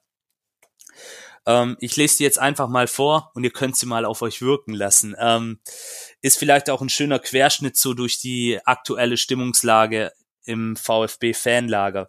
Das zum einen auf Twitter der Micha at Maultaschen1893. Oh, da krieg ich gleich Hunger, wenn ich das, wenn ich allein nur den Accountnamen lese. ähm, das ist aber dann so ein Schwabending. Also seh mir das nicht nach, sieh mir ja, das nach, ja. Also bei mir regt sich da erstmal nix. Nee, aber kann ich dir nur empfehlen, absolut. Also wenn es im Hessischen irgendwo in einem Supermarkt äh, Maultaschen gibt, kauf sie dir mal und bereite sie zu. Das ist wirklich etwas ganz, ganz Gutes. Aber wir wollen mal zurück wieder zum Thema kommen, bevor wir jetzt hier zum Koch-Podcast werden. Ähm, er schreibt Umstellung in der Abwehr null nachvollziehbar. Kein Spielaufbau, außer beim 2 zu 2 erkennbar. Nur lange Bälle, blind nach vorne. Matarazzo hat offensichtlich fertig. Leider. Ähm, die Marion, Marion, at Marion 73069, war auch schon bei uns zu Gast im Übrigen. Ähm, der Positionswechsel Anton ähm, zu Dinos Mafropanos erschließt sich mir auch nicht.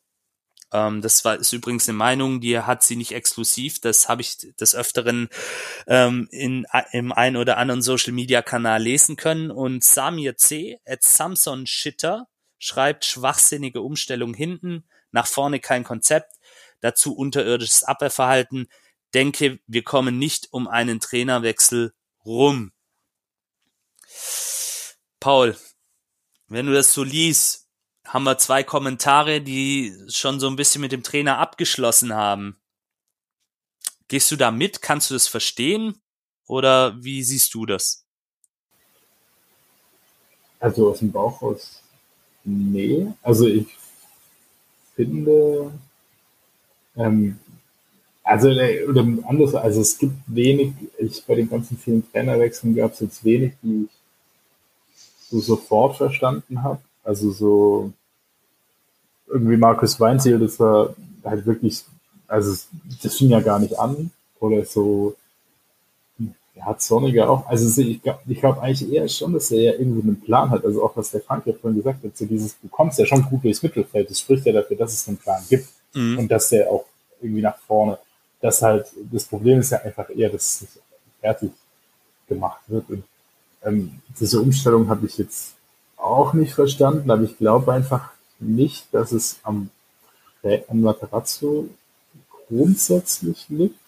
Und ich glaube, wenn es auch, also jetzt nicht das Problem, dass es inhaltlich ähm, so ist, sondern vielleicht eher, dass dass das irgendwie vom Kopf her nicht ähm, so ist. Aber ich vermute mal und ich kann mir auch nicht vorstellen, dass man da anders zu der Einschätzung kommt, dass, dass man ihn jetzt rausschmeißt oder hm. rausschmeißen soll, weil also ich glaube halt nicht, dass es ein anderer besser macht. Hm. Wir, wir kommen nachher noch, das ist auch noch ein großer Themenblock, ähm, auch die Reaktion von Misslintat auf diese Frage. Ähm, es war aber mal schön, so deine Einschätzung zu hören, die da etwas moderater ist. Ähm, natürlich muss man auch sagen, die Leute sind emotional natürlich mit dabei. Äh, jeder Fußballfan, der mit seiner Mannschaft ähm, und mit seinem Verein, wir sind ja auch Fans, wir, wir können es nachvollziehen. Und da kommt dann beim einen oder anderen vielleicht auch die Kommentare sind auch tatsächlich kurz nach dem Spiel gekommen, beziehungsweise ähm, waren, da waren die Leute einfach vielleicht auch noch ziemlich nah dran, beziehung, ja, es ist halt einfach da gerade auch viel Emotionalität dabei. Deswegen, wir lesen die Kommentare vor. Ähm, jeder darf da auch seine Meinung haben und das ist auch legitim, dass da die Leute entsprechend kritisch und emotional reagieren, ganz klar. Ähm, also ohne mich dazu ja. sehr einzumischen, ja, ich meine, Trainerdiskussionen sind in Frankfurt gehören auch zum täglichen Brot, ja. Aber der Lennart hat es vorhin ähm, mal retweetet und kommentiert. Also die Stuttgarter Nachrichten haben heute wohl auch eine Umfrage gemacht, haben mhm. immerhin 8000 Leute wohl mitgemacht. Und da haben zwei Drittel sich für ihn ausgesprochen. Absolut. Ja. Also das, das ist keine singuläre Meinung. Also offensichtlich hat er immer noch Sympathien bei euch. Hat er auch, weil er, es ist nicht nur sein Auftreten, es ist seine Kompetenz. Und wie gesagt, er hat diese Mannschaft dann auch in die erste Liga geführt, hat Spieler entwickelt wie Nicolas Gonzalez, wie Borna Sosa. Ähm, das hat er dann auch Sven Mislint hat ähm, in dem Pressegespräch auch nochmal erwähnt und auch nochmal ähm, die Leute dran erinnert, dass man ihm auch unglaublich viel zu verdanken hat am Ende des Tages. Ähm, kommen wir doch gleich, Misslintat ist ein gutes ähm, Stichwort. Er hat sich ja dann auch in einer Presserunde, er selber, der ja auch dann jetzt so ein bisschen in der Kritik stand ähm, und der natürlich auch durch seine bisher ähm, gute Arbeit, die jetzt so ein bisschen getrübt wird durch diese aktuelle Misere, ähm, auch schon zum ein oder anderen Verein wieder gesprochen wurde, ähm, hat sich in einer Presserunde ganz direkt zum VfB bekannt also das kann man auch nachhören. Er hat es wirklich gesagt, ich bleibe auch im Falle des Worst Case, nämlich des Abstiegs. Und ähm, auch zu Matarazzo hat er sich bekannt. Und er fordert dies dann auch in seiner unnachahmlichen Art ähm, auch vom Rest des Vereins ein. Ähm, Klaus Vogt, der Präsident ähm, des VfB Stuttgart e.V. und Aufsichtsratsvorsitzender, ähm, hat bei SWR Sport im Dritten eigentlich genau ins gleiche Horn geblasen, im positiven Sinne natürlich, ähm, und steht auch hinter der sportlichen Leitung und hat auch nochmal betont, dass das Präsidium dies auch tut. Ähm, Thomas Hitzelsberger hat dann jetzt, ähm, gestern kam es, glaube ich, im Kicker Print ähm, dann auch nochmal die Mannschaft so ein bisschen in die Pflicht genommen, wie ich finde, auch mit den richtigen Worten, ähm, auch nochmal appelliert so ein bisschen an, an die Spieler. Ähm, könnt ihr, könnt ihr auch nachlesen. Sehr, sehr guter Artikel, wie ich finde, auch die richtigen Worte direkt, aber nicht jetzt irgendwie, ähm, ja, wie ich schon vorher gesagt habe, an die Wand genagelt, aber der Situation entsprechend angemessen. Ähm, ja, der Paul hat es ja gerade schon auch so ein bisschen vorweggenommen. Was ist jetzt die richtige Reaktion? Ähm, Frank, du, du hast gerade die Umfrage angesprochen der Stuttgarter Nachrichten. Genau das, eben Geschlossenheit, an einem Strang ziehen. Diese, diese Phase ist schwer für uns alle. Wenn du als Stuttgarter auf die Tabelle guckst, es sind jetzt mittlerweile ja leider Gottes ähm, vier Punkte auf Rang 16. Augsburg hat ja dann auch am Wochenende gewonnen. Aber die Messe ist noch nicht gelesen, wie man so schön sagt. Es sind jetzt noch genug. Also es sind noch 39 genau. Punkte zu vergeben. Genau, dass das wir die alle halt 39 holen. Mal sehen. Das, das, das werdet ihr nicht müssen. Werden wir nicht müssen, genau. Aber es stehen auch noch Spiele gegen direkte Konkurrenten an. Die müssen dann natürlich im Gegensatz zur Hinrunde gewonnen werden, ganz klar. Das sind die Endspiele, ja. klar. Aber ich glaube auch im Falle, ich ich spreche es jetzt ungern, aber im Falle des Worst Case, wir müssen es ja leider machen, wenn es runtergehen sollte, ähm, würde ich es begrüßen, weil ich eben auch diesen nachhaltigen Erfolg beziehungsweise diese nachhaltige Entwicklung sehe unter Sven Mislintat, die wir in den letzten Jahren in Stuttgart nicht hatten, nämlich einen Sportdirektor mit einer klaren Philosophie, die zum Verein passt, jung, wild, dynamisch, ähm, auch wieder mehr Spieler aus der eigenen Jugend einbinden, ähm, Spieler entwickeln für wenig äh, Transfererlöse beziehungsweise für wenig Transfersummen einkaufen und dann Erlöse ähm, damit erzielen. So rum ist es richtig. Ähm, so wie es jetzt bei Nicolas Gonzalez geschehen ist beispielsweise oder auch bei Gregor Kobel. Das ist, denke ich, schon der richtige Weg. Natürlich, wir kennen alle die Gesetze dieses Geschäfts wir können uns nicht zu 100,00 Prozent drauf verlassen, aber ich denke, so wie sich gerade die ganzen verantwortlichen Personen, die dazu befragt werden, nach außen hin präsentieren, so seriös und ruhig gab es das seit Jahren nicht mehr beim VfB und das sollten wir uns beibehalten, weil mit einem Trainerwechsel würde das Ganze wahrscheinlich wieder in eine andere Richtung kippen und das Mantra vom Chaos Club aus Bad Cannstatt wäre wieder perfekt. Deswegen ähm, die Frage, was ist die richtige Reaktion, die wird in den nächsten Tagen in vielen Fanclubs, in vielen Fankreisen heiß diskutiert werden. Und ja, aber die Mehrheit, zumindest in dieser Umfrage, in dieser durchaus ähm, ernstzunehmenden Umfrage der Stuttgarter Nachrichten, will ja auch diesen Weg mitgehen. Aber das kann natürlich dann auch, je mehr Spiele jetzt womöglich noch verloren werden, wir kommen gleich noch zu einem Ausblick auch. Was steht als nächstes an? Ähm, kann das natürlich dann auch wieder kippen. Wir haben tatsächlich eine Hörerfrage gekriegt zur heutigen Sendung. Das ist, ja, man merkt vielleicht, der ein oder andere will sich gerade auch ein bisschen unter der Woche, wenn es an die Arbeit geht, nicht mit dem VfB beschäftigen. Und zwar hat uns der Westbrutler gefragt, at Mr. Bel Air. Ähm, was, wie glaubt ihr, schaffen wir die Wende? beziehungsweise wir sollen ein bisschen Trainer spielen. Wie würdet ihr nächste Woche dafür aufstellen? Grüße. Paul, du bist jetzt mal Pellegrino Matarazzo. Du darfst jetzt nach Leverkusen fahren gegen ja eine der aktuell wahrscheinlich besten Mannschaften in der Bundesliga. Wir haben ja gerade schon so, so ein bisschen auch angesprochen, äh, was man aus personeller Sicht oder aus vereinspolitischer Sicht äh, machen sollte wenn du dir die Frage jetzt anschaust, ähm, aus spielerischer Sicht, wie schaffen wir die Wende und wie würdest du nächste Woche die Mannschaft aufstellen? Ich glaube, oder ich befürchte, dass es ähm, schwierig wird, wobei, also wobei ich jetzt da gar nicht so ähm, pessimistisch wäre, weil es ja auch ein bisschen zum VfB passt, dann zu glänzen, wenn man nicht damit rechnet. Aber ähm, ich würde eigentlich den Spielern vertrauen oder die einsetzen, von, ja, von denen ich auch ausgehe, dass man sich auf die verlassen kann. Mhm. Und gerade bei so einem Spiel jetzt, was ich grundsätzlich eigentlich bei Matarazzo immer gut fand ähm, oder finde, ist, dass du schon den Eindruck hast, dass zum Beispiel Trainingsleistungen honoriert werden. Und ich vermute, dass oder glaube, dass das jetzt auch wichtig ist und wahrscheinlich gegen Leverkusen macht es wahrscheinlich auch Sinn, halt mit Viererkette zu spielen wieder, damit du, oder, damit du halt im Zweifel, wenn du mal kontern kannst, ähm, bist du noch abgesichert hast. Mhm. Also, so groß taktisch weiß ich jetzt nicht, ob man da gegen Leverkusen sich was ausrechnen darf.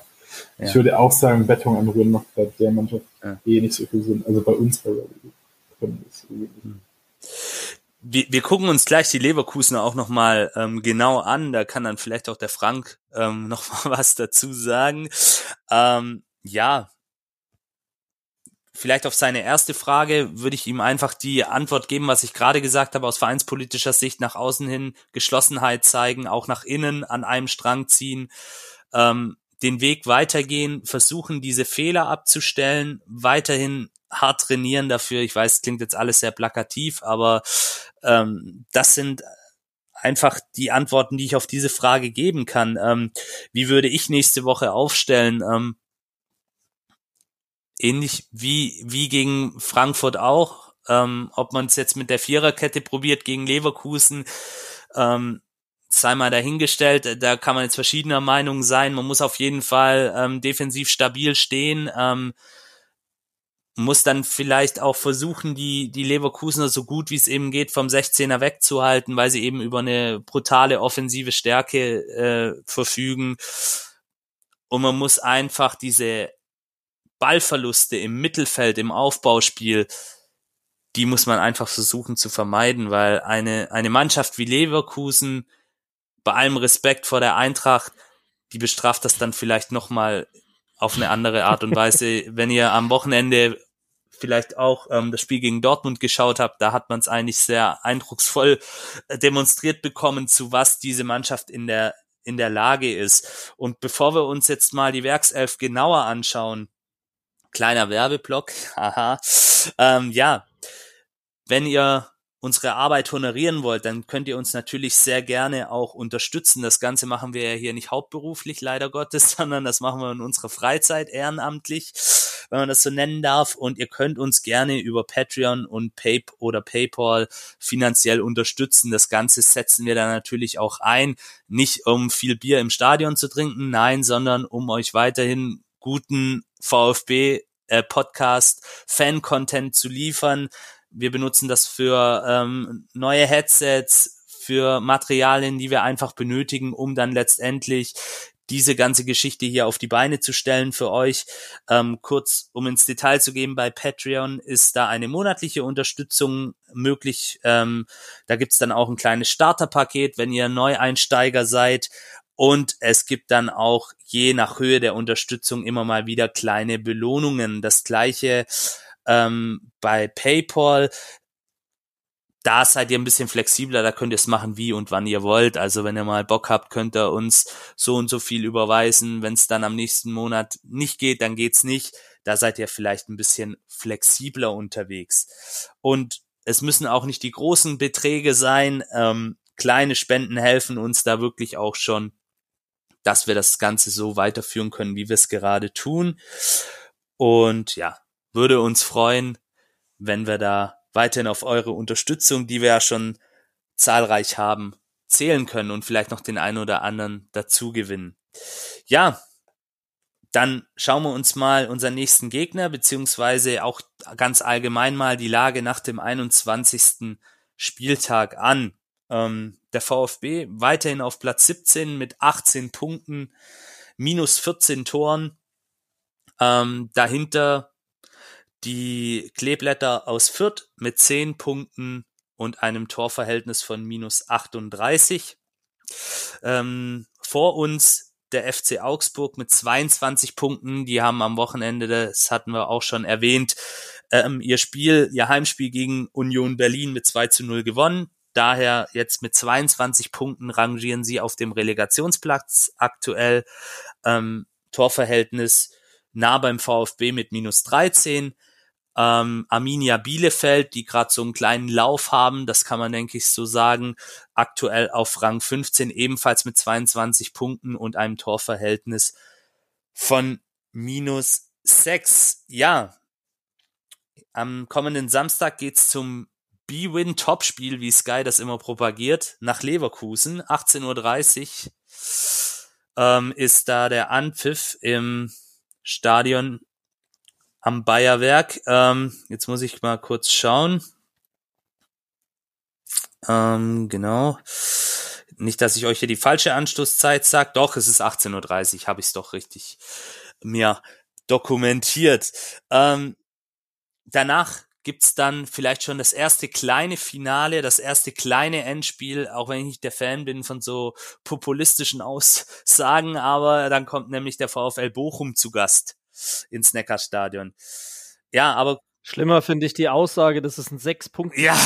ich habe noch nie ein Spiel gesehen, wo sechs Punkte verteilt werden. Also Endspiel kaufe ich dann eher noch. Sechs Punkte Spiele habe ich noch nie gesehen. Ja. Also das finde ich noch eine der schlimmsten Platten. Ich, ich kann dir noch einen raushauen, wenn du möchtest. Ein, ein ehemaliger Führungsspieler des VfB Stuttgart. Ich möchte ihn jetzt hier nicht namentlich Mhm. erwähnen. Der hat auch mal von Bonusspielen gesprochen. Ach, Ja, ja, ja, ja. 35. Ja, ja, Spieltag, genau, genau. Ah, wow. Bonusspiele, ja. Cool. Nein, Egal, aber ist die nicht Diskussion lassen wir, die führt den VfB-Kreisen dann auch immer zu erhitzten Gemütern. Ähm, ja, konzentrieren wir uns mal geschwind auf die Leverkusener. Äh, wie läuft es bei denen aktuell? Die sind in ganz anderen Regionen unterwegs. Die sind aktuell auf Platz drei mit 38 Punkten und einem Torverhältnis 54 geschossene Tore zu 34. Damit sind sie auch ähm, die Mannschaft, die die zweitmeisten Tore der Liga erzielt hat. Ähm, am letzten Spieltag haben sie 5 zu 2 bei Borussia Dortmund gewonnen, davor 5 zu 1 gegen den FC Augsburg. Ähm, die Top-Torschützen aktuell ähm, sind Patrick Schick mit 18 Treffern. Damit rangiert er auch in der Bundesliga-Torjägerliste ganz weit vorne. Ist da aktuell, glaube ich, mit Robert Lewandowski. Ich schaue hier gerade nebenher nach, dann kann ich es euch gleich nachliefern. Ähm, ziemlich weit vorne dabei. Dann Musa Diaby mit neun Treffern und ähm, der deutsche Jungnationalspieler Florian Wirz mit sechs Treffern. Ja, Paul, bevor ich jetzt geschwind noch die Platzierung von Schick nachschaue, wenn du diese Zahlen hörst, sehr wuchtig, die stehen da. Ähm, wir haben es ja gerade so ein bisschen ähm, mal simuliert, wie man vorgehen könnte. Wie siehst du reell unsere Chancen am Samstag in Leverkusen?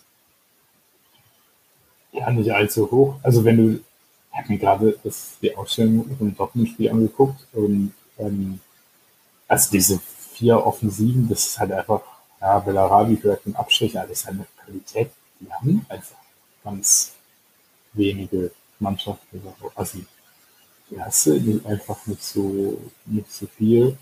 Und dann können die halt immer noch irgendwie Lucas Salario einwechseln in der 81. Minute. Also so, Hm. aber ja, also andererseits, wenn du dann so wieder Katar hat ja auch schon in der Vergangenheit auch manchmal Sachen gemacht, wo du vielleicht mal ein Tor bekommen kannst. Und ich weiß nicht, spielen die mit Radetzky? Eher nicht, oder? Spiele mit Äh, Radetzky war jetzt am Wochenende, war er nicht im Tor, da war Lennart Krill, die Nummer zwei. Ich hab's jetzt auch nicht genau recherchiert. Ich glaube, er war angeschlagen. Ob er spielen wird, ist aber, ich glaube, relativ fraglich. Also wir können damit rechnen, dass wieder Lennart Krill dann im Tor stehen wird. Aber, also wie gesagt, mein, aber du musst halt, und das ist halt wahrscheinlich das Ding mit dem Abstiegskampf, du musst da halt einfach, auch wenn die Chancen halt Ja. gering sind und gerade weil auch alle dir sagen, der Spielplan läuft gegen uns, weil halt viele schwere Gegner am Ende kommen, weil du kannst halt nicht jedes Mal wie 2015 in Paderborn spielen am letzten Spieltag. Ja, da, da musst du halt auch jeden Punkt mitnehmen wollen, der geht und wahrscheinlich versuchen, also so hm. blöd das immer klingt, halt, halt die, diese einfachen Sachen richtig machen und halt das wahrscheinlich auch ein bisschen versuchen halt mitzukicken, weil ähm, ich glaube halt, was nicht zur Mannschaft passt, ist irgendwie sich da einzumauern. Ich glaube, dann kriegt man mhm. einen Fuck voll. Also wenn, wenn Dortmund schon fünf Kisten kriegt, dann ja, die spielen dann bis zum Schluss mit und so, aber das finde mhm. ich schon, schon erschreckend. Also so, und das ist ja immer so die Frage, was man dann daraus macht. Und die Dortmunder Abwehr hat jetzt nicht so die schlechten Kicker nur gekriegt. Also die, da ist keiner schlechter als fünf. Also so, das ist, nee, also nicht das, so, dass sie komplett neben sich standen oder so. Das nicht, aber man muss vielleicht auch fairerweise dazu sagen, dass die Dortmunder tatsächlich auch in dieser Saison, trotz dessen, dass sie so weit oben sind, auch das ein oder andere Mal Probleme in der Defensive haben. Haben ja deswegen auch jetzt unter anderem, ähm, vielleicht habt ihr es heute alle mitbekommen, Niklas Süle verpflichtet aber wir wollen jetzt hier nicht weiter auf die Transferaktivitäten von Borussia Dortmund eingehen. Ähm, noch zur Vervollständigung, Patrick Schick aktuell Zweiter der Bundesliga-Torjägerliste mit 18 Treffern, das hatte ich ja bereits schon gesagt. Ähm, Robert Lewandowski, das nur by the way, auch als Zusatzinfo auf Platz 1 mit 24. Ähm, ja, Paul, du hast es gerade eigentlich richtig gesagt. Mut ist vielleicht so ein Schlüssel, dass man wirklich dorthin fährt, und in der Bayer Arena dann mutig auftritt. Und ich glaube ehrlich gesagt auch nicht daran, dass wir da was holen, weil auch einfach Leverkusen gerade aktuell brutal stark ist. 54 Tore, das ist wirklich eine Ansage. Ähm, und ich habe mir auch tatsächlich ähm, das angetan, das Spiel gegen Dortmund mal anzugucken. Da, das ist einfach wirklich eine ganz, ganz feine Offensive, die die da haben. Tolle Einzelspieler, eine hohe Qualität. Und dass da dann ein Radetzky nicht im Tor steht, sondern ein eher unbekannter Lennart Grill, der vom ersten FC Kaiserslautern mal nach Leverkusen kam, das fällt da dann gar nicht auf, weil die wirklich in sich eine sehr gut organisierte Mannschaft sind und jetzt natürlich auch wieder so ein bisschen Lunte gerochen haben. Klar, ähm, sie sind so ein bisschen immer eine Wundertüte. Das sind sie, glaube ich, seit seitdem sie in der Bundesliga sind, dass sie mal immer wieder so Tiefs haben, die unerklärlich sind, aber aktuell so die Tagesform, die sie da zeigen, ganz, ganz schwer, auch für andere Teams da was zu holen. Aber ich denke, Mut, das könnte auf so einem Blatt Papier in der Kabine in Leverkusen stehen, in der VfB-Kabine. Mut, mutig sein, Brust raus und dann eben versuchen, diese Leichtzinsfehler abzustellen. Ja, ich möchte mal den. Also ich glaube, ich glaube eins tatsächlich, ihr habt nichts zu verlieren. Das, das ist, glaube ich, glasklar, weil, also, wenn es einen haushohen Favoriten gibt in den Spielern, ist das Leverkusen. Das ist mal das eine. Also von daher könnt ihr auch mutig sein, weil geht's in die Hose, haben alle gesagt, ja, das war ja zu erwarten. Wenn es gut geht, ist es gut. Also tatsächlich, und das würde ich selbst sagen, wenn wir jetzt nächstes Wochenende da spielen würden, also den einen Punkt mitzunehmen, ist eigentlich erstmal schon erstrebenswert und das Ziel, weil gegen Leverkusen zu gewinnen, ist, glaube ich, schon nicht so einfach aktuell. Ähm, und ihr, ihr müsst halt echt höllisch aufpassen, weil wenn wir euch schon mit dem Pressing so Probleme gemacht haben, wie man es am Wochenende gesehen hat, das war ja teilweise vogelwilde Szenen, wie der Ball dann bei euch durch die Box gelaufen ist und dann immer wieder auch bei uns gelandet ist. Leverkusen wird das anders bestrafen, als wir das in der Richtig, Lage waren ja. zu tun, weil die haben echte Stürmer. Sowas haben wir ja fast ja. gar nicht. Ja.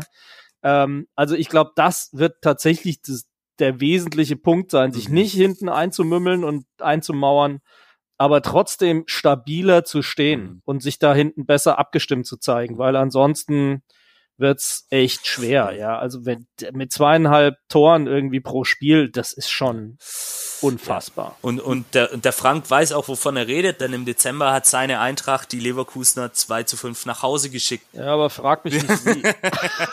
Hatten wir schon im Vorgespräch. Dir, kann dir da leider keinen Tipp geben. Ja. Aber vielleicht, vielleicht Wenn, haben sie es, äh, haben das ja. ja Glasner und Materazzi in der Kabine besprochen hinterher. Ja, das weißt du ja nicht.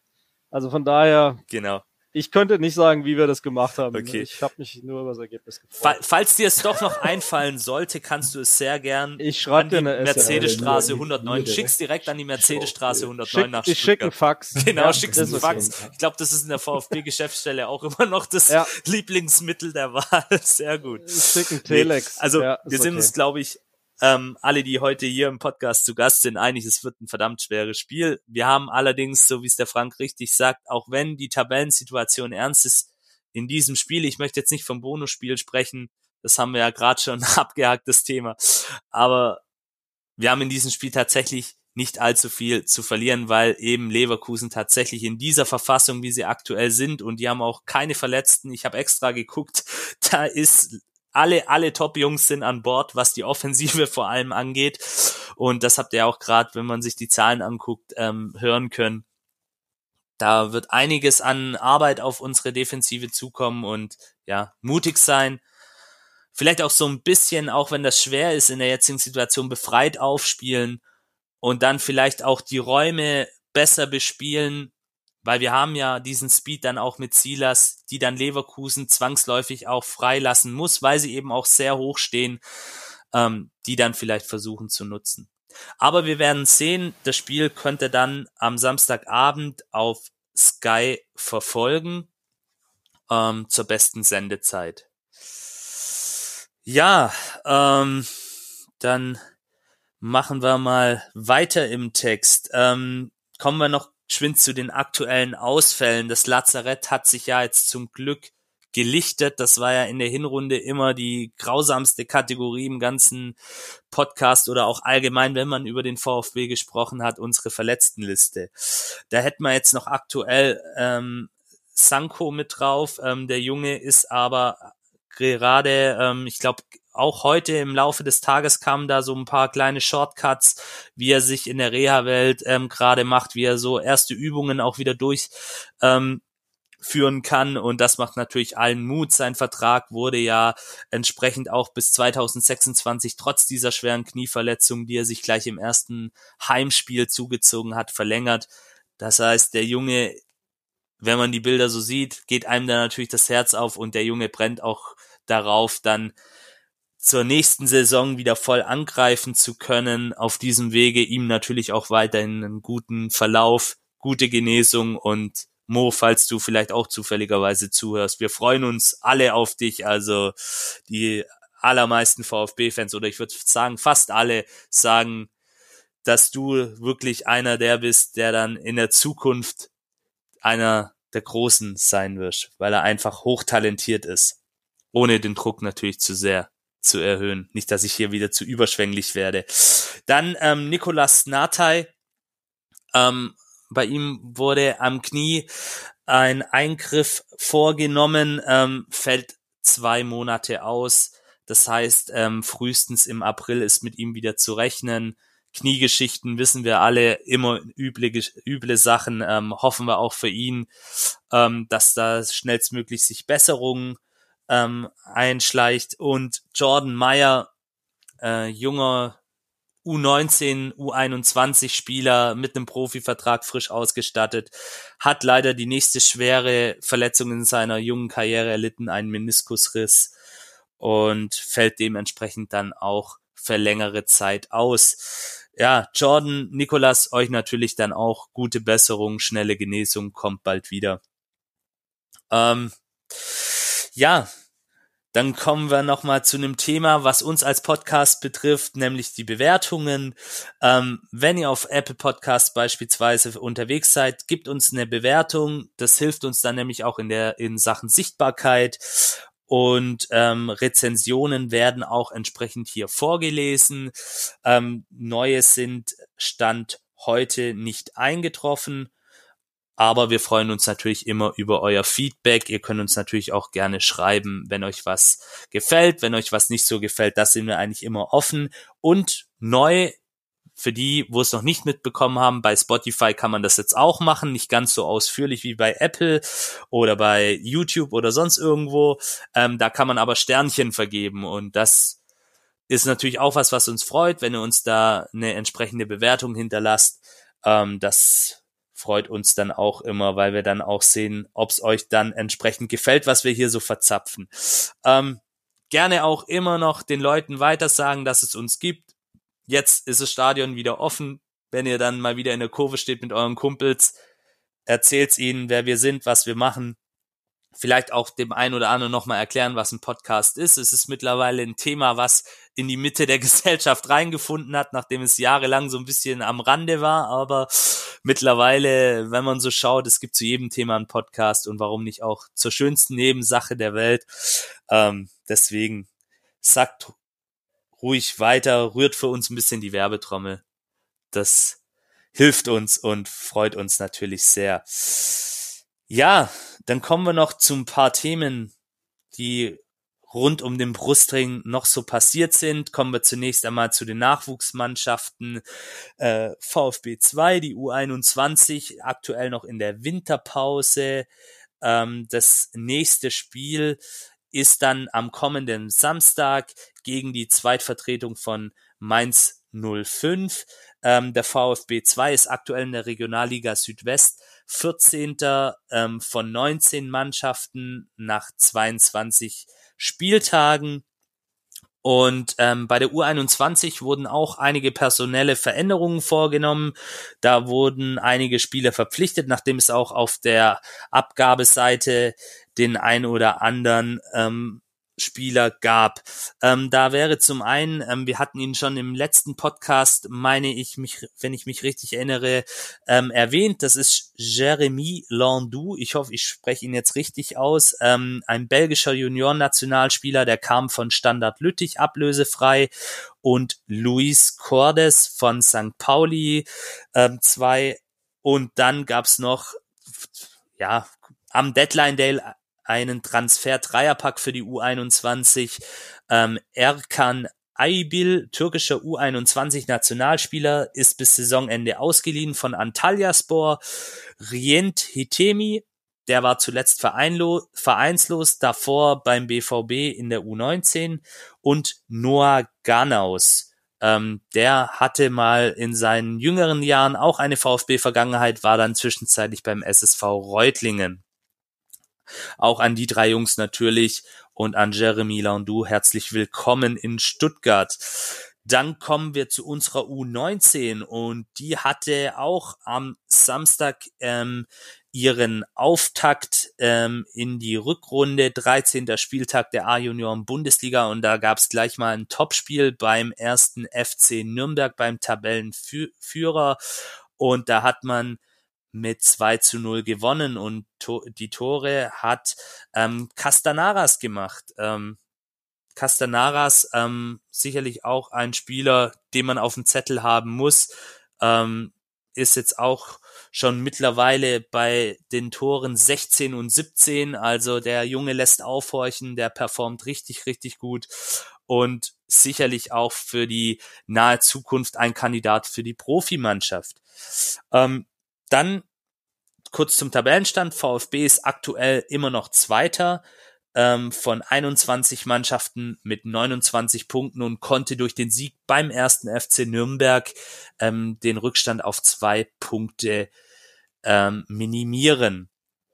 Das nächste Spiel ist am kommenden Sonntag ähm, um 11 Uhr gegen Kräuter Fürth. Dann kommen wir noch zur U17. Die sind auch noch aktuell in der Winterpause. Für die Jungs geht's weiter am 20. Februar. Da geht's dann nach Unterhaching. Ähm, dann noch zum VfB Obertürkheim, unserer zukünftigen Frauenmannschaft beim VfB. Ähm, hier ist aktuell auch noch Winterpause. Nächstes Spiel oder der Rückrundenauftakt dann am 13. März gegen Hegnach. Und dann kommen wir noch zu unserer Kategorie Leihspieler. Ähm, da haben wir zum einen Antonis Aidonis, ähm, der ist ja aktuell bei Dynamo Dresden oder an Dynamo Dresden ausgeliehen. Auch in der zweiten Bundesliga wurde am Wochenende natürlich gespielt. Ähm, er hat mit seiner Mannschaft 1 zu 4 zu Hause gegen Hansa Rostock verloren und saß dabei 90 Minuten auf der Bank. Hat da aktuell auch ein bisschen einen schweren Stand und Dynamo Dresden mit 24 Punkten aktuell auf Rang 13. Darko Chulinov ähm, hat ebenfalls natürlich dann am Wochenende auch ähm, mit seiner Mannschaft ähm, gespielt. Ähm, 2 zu 1 gegen Regensburg gewonnen. Ähm, in der 63. wurde er eingewechselt und in der 80. nach dem 2 zu 1 aus taktischen Gründen wieder raus. Ja, Darko Julinov, wer ihn so ein bisschen verfolgt, der hatte ja schon mal so eine Thematik, dass er nach ein paar Minuten ein wieder, wieder ausgewechselt wurde. Äh, ja, aber beißt sich da so ein bisschen durch auf Schalke und es ist sicherlich auch interessant zu beobachten, wie er sich denn da noch so weiterentwickelt. Schalke ist aktuell mit 37 Punkten auf Platz 5 in der Tabelle, aber wer sich mal die zweite Liga anguckt, da geht's ziemlich eng zur Sache. Also bis Platz 6 haben da, glaube ich, noch alle die Möglichkeit aufzusteigen, beziehungsweise da in die oberen Regionen vorzudringen.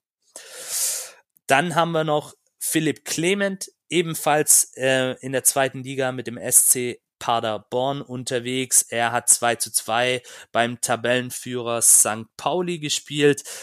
Ähm, Paderborn aktuell mit 31 Punkten auf Rang 8.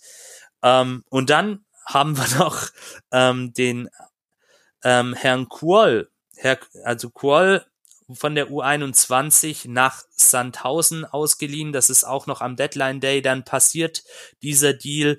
Ähm, Alu Kuol ähm, hat heute, am heutigen Tage mit dem SV Sandhausen gegen den Karlsruher SC gespielt. Und das Spiel ist ähm, erst vor, glaube ich, einer Stunde vorübergegangen. Und da haben wir natürlich schon fleißig hier geredet. Und jetzt sage ich euch, Sandhausen hat 0 zu 2 gegen den KSC gewonnen. Ja, das aus Stuttgarter Sicht natürlich ähm, durchaus freudiges Ergebnis. Ähm, Alu Kuol allerdings nicht im Kader. Der SV Sandhausen ist mit, durch diesen Sieg jetzt aktuell auf Rang 15 mit 23 Punkten. Also diese Info habt ihr ganz, ganz frisch jetzt hier von uns bekommen. Ähm, dann haben wir noch Pablo Maffeo. Ähm, er hat ähm, mit seinem Club RCD Mallorca ähm, im Viertelfinale des spanischen Pokalwettbewerbs Copa del Rey gespielt. Und nach einem 0 zu 1 bei Rayo Vallecano ist er mit seinem Team ausgeschieden aus diesem Wettbewerb. Er hat aber durchgespielt und eine von vielen gelben Karten in der Nachspielzeit gesehen. Er ist auch weiterhin, wie man lesen darf, bei Atletico Madrid im Gespräch. Also der Junge hat sich entgegen aller Erwartungen doch ganz ordentlich dort entwickelt. Ähm, er hat auch in der Liga gespielt, 2 zu 1 mit seiner Mannschaft gegen Cadiz gewonnen und ähm, Mallorca ist aktuell mit 23 Punkten auf Rang 17 in der Tabelle von La Liga. Dann haben wir noch Maxim Avucha. Er befindet sich mit seiner Mannschaft noch aktuell in der Winterpause. Ähm, die WSG Tirol aktuell mit 19 Punkten, zehnter von zwölf Mannschaften. Auch er steckt mittendrin im Abstiegskampf. Ähm, dann haben wir noch ähm, Leonard Münz und Matej Maklica, ähm, die beide beim FC St. Gallen aktuell ausgeliehen sind. Ähm, mit dem FC St. Gallen hat ja der VfB auch ein, eine entsprechende Partnerschaft in diesem Bereich. Ähm, Leonhard Münst fällt leider weiterhin mit seinem schweren Knöchelbruch, den er sich im Training ähm, zugezogen hat, bis mindestens Mai aus. Also sehr, sehr unglücklich verlaufen für ihn diese ganze Leihgeschichte. Ähm, am 19. Spieltag ähm, der Schweizer Super League ähm, hat der FC St. Gallen 5 zu 1 bei Lausanne Sport gewonnen. Matej Maklica, der zweite ähm, VfBler in Diensten von St. Gallen, wurde dabei in die Startelf beordert, aber nach 77 Minuten ausgewechselt. Am 20. Spieltag der Schweizer Super League hat man 3 zu 3 äh, gegen die Young Boys Bern gespielt und hier wurde Mate Maklica nach 53 Minuten ausgewechselt. St. Gallen aktuell mit 20 Punkten auch Achter von 10 und somit im Abstiegskampf.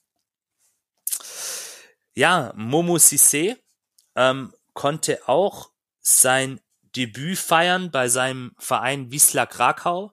20. Spieltag der Extraklassa, so heißt die polnische erste Liga. Und da hat man 0 zu 2 bei, ja, jetzt wird's, jetzt wird's gut. Ähm, jetzt muss ich den Namen des Gegners vorlesen. Rako Ciao verloren. Gesundheit. Ja, noch nie gehört, ähm, bin allerdings auch kein Experte für den polnischen Fußball, also man möge es mir bitte verzeihen, wenn ich den Namen jetzt wahrscheinlich komplett falsch und kurios ausgesprochen habe. Ähm, Momo Sissé wurde nach 66 Minuten Spielzeit eingewechselt, konnte sein Debüt feiern. Äh, Wiesler Krakau immerhin ähm, auch eine der, sage ich mal, Top-Mannschaften in der, in der polnischen Liga, zumindest wenn man das so ein bisschen von außen betrachtet, aktuell mit 21 Punkten auf Rang 13 von 18 Mannschaften. Also auch die spielen so ein bisschen unter ihren Möglichkeiten. Und zu dieser ganzen Leihgeschichte ist heute, wie ich finde, ein sehr lesenswerter, kompakter Artikel von George Musidis ähm, erschienen im Kicker. Also wenn ihr euch darüber nochmal informieren wollt, da empfehle ich euch auf jeden Fall mal in die Kicker-App oder auf kicker.de nachzulesen. Da könnt ihr dann auch noch ein paar Hintergründe zu dieser ganzen Leihgeschichte, die ja bis 2023 läuft, lesen und erfahren. Dann ähm, gab es natürlich noch ähm, den Transfer von Mark Oliver Kempf, den wollen wir hier auch nicht unerwähnt lassen, zu Hertha BSC Berlin für circa 500.000 Euro Ablöse. Ähm, Thiago Tomasch ist dann im Gegenzug für 1,5 Jahre ähm, ausgeliehen worden von Sporting Lissabon mit eben auch der bereits erwähnten Kaufoption in Höhe von 14 Millionen Euro. Ähm, Wataru Endo hat mit seiner ähm, Nationalmannschaft in der Pause ähm, gespielt, 2 zu 0 gegen China gewonnen und 2 zu 0 gegen Saudi-Arabien in der WM-Quali. Omar Mamouche, ähm, der kommt diese Woche auch zurück. Der war ja im Finale des Afrika Cups mit Ägypten, hat dann ähm, zunächst einmal davor, bevor es ins Finale ging, im Elfmeterschießen gegen die Elfenbeinküste ähm, erfolgreich gespielt mit 2 zu 1 nach Verlängerung gegen Marokko und mit 3 zu 1 gegen Kamerun auch nach Elfmeterschießen. Letztendlich mit seiner Familie, äh, mit seiner Familie, mit seiner Mannschaft ähm, den Weg ins Finale sich geebnet beziehungsweise geschafft. Und da hat man dann in einem weiteren dramatischen Elfmeterschießen, ich habe es mir angeguckt, gegen den Senegal verloren. Er wurde da dann aber bereits in der 65. Minute ausgewechselt, hat aber sonst dann auch in allen Spielen entsprechend ähm, spielen dürfen und man darf gespannt sein, in welcher Verfassung er zurückkommt. Er hat da schon auch ordentlich ähm, performt, das, was man sehen konnte. Aber ja, dann eben jetzt am Sonntag unglücklich gegen den Senegal verloren. Ähm, dann noch zwei ähm, Ex-VfB-Spieler, die weitergezogen sind. Ähm, Daniel Ginczek ähm, ist zur Fortuna Düsseldorf gewechselt und Ned Phillips, ehemaliger Innenverteidiger, nach Bournemouth. Ähm, dann gab es noch eine Vertragsverlängerung, nämlich mit dem dritten Torwart Florian Schock. Der hat seinen ähm, Vertrag bis 2024 verlängert. Ja, dann wären wir jetzt auch nach knapp zwei Stunden, nicht ganz zwei Stunden, schon am Ende der Sendung angelangt. Ich bedanke mich an dieser Stelle natürlich bei meinen zwei Gästen. Hat mir riesen Spaß gemacht mit euch, heute so ein bisschen über das Spiel gegen Frankfurt zu sprechen, über die Dinge, die uns noch Hoffnung machen in diesen tristen Tagen. Und ja, ihr wart super. Und Frank, zunächst einmal Du darfst noch Werbung machen. Du bist ja auch Podcaster. ähm, die Bühne gehört dir, wie man so schön sagt. Bitteschön. Ja, vielen Dank. Also erstmal vielen Dank für die ja. Einladung. Mir hat es auch sehr viel Spaß gemacht. Ich muss zugeben, es war mein erster Fremdgang äh, zu einem anderen Verein zum Podcast, äh, was ich wirklich cool finde. Und ich habe mir zwei, drei letzten Folgen von euch angehört. Ihr habt ein super Diskussionsklima und ihr ladet konsequent auch Gegnergäste ein und ich finde, das macht ihr absolut großartig. Also erstmal ein Lob an dieser Stelle. Dankeschön. Ähm, das finde ich wirklich sehr gut. Also ich bin sehr entspannt reingegangen. Ich wusste, es wird jetzt keinen Mord und Totschlag geben äh, und wollte mich auch nicht daran beteiligen. Ist okay. ähm, ja, selber bin ich äh, tatsächlich bei einem Eintracht Frankfurt Podcast mit dabei. Nennt sich Adler Podcast. Ähm, unter Adler Podcast auch zu finden auf Twitter beispielsweise oder unter adler-podcast.net. Ähm, wir sind äh, jetzt in einem kleinen Wechsel immer vier Leute, reden auch regelmäßig jede Woche ähm, über die Eintracht, über die Eintracht Frauen auch. Also wir verfolgen auch den Bundesliga-Fußball der Frauen da intensiv, ähm, weil wir da ja echt ein ganz cooles Team auch äh, haben durch die Fusion mit dem FFC Frankfurt und sind da auch mit Herzblut dabei, machen das genauso in unserer Freizeit wie ihr. Also ich kann das sehr, sehr gut nachvollziehen. Man steckt da sehr viel Zeit und Herzblut rein. Und das kann man eigentlich gar nicht äh, genug würdigen, ehrlich gesagt. Ähm, ist jetzt zwar ein bisschen Eigenlob, das stimmt zwar, ja. Aber ich will damit eigentlich nur sagen, ich kann das sehr gut beurteilen. Ich finde, ihr macht hier einen riesen Job, auch in der Vorbereitung und alles. Also von daher, Werbung für den Adler-Podcast. Falls Frankfurter sich hierher verirren, ich werde natürlich Werbung machen ähm, für den Podcast hier, ist überhaupt kein Thema. Und ähm, wie gesagt, nochmal ganz herzlichen Dank, jederzeit wieder aber wir spielen ja erst nächstes Jahr wieder. Hoffentlich, hoffentlich. Oder nächste Saison. Sehr gut. Ja, ähm, vielen Dank, Frank, für diese netten Worte zum Schluss. Ähm, und ja, das möchte ich auch nochmal betonen. Das ist uns natürlich wichtig bei aller Emotionalität. Und dieses Ziel ähm, verfolgen wir ja auch schon seit Beginn des Podcasts, dass eben hier auch mal die Gegner zu Wort kommen, weil man hat auch heute wieder gesehen, manche Dinge sieht der Gegner dann vielleicht doch ganz anders. Äh, Stichwort Leistung von Mafropanos etc. Und das ist einfach ganz toll und das wollen wir uns weiter beibehalten. Ja, und Paul, auch dir vielen Dank, dass du dir heute Abend die Zeit genommen hast auch wenn es für uns VfB-Fans gerade sehr, sehr schwer ist, über unseren Verein zu sprechen. Hast es toll gemacht, du hast da so eine Ruhe ausgestrahlt. Ich glaube, ähm, kannst da vielleicht auch mal an die Mercedesstraße ein paar Tipps äh, geben, wie, wie man das weiterhin so machen kann. Aber das machen sie ja aktuell, zumindest was die Öffentlichkeit angeht, machen sie es ja ganz gut, genau.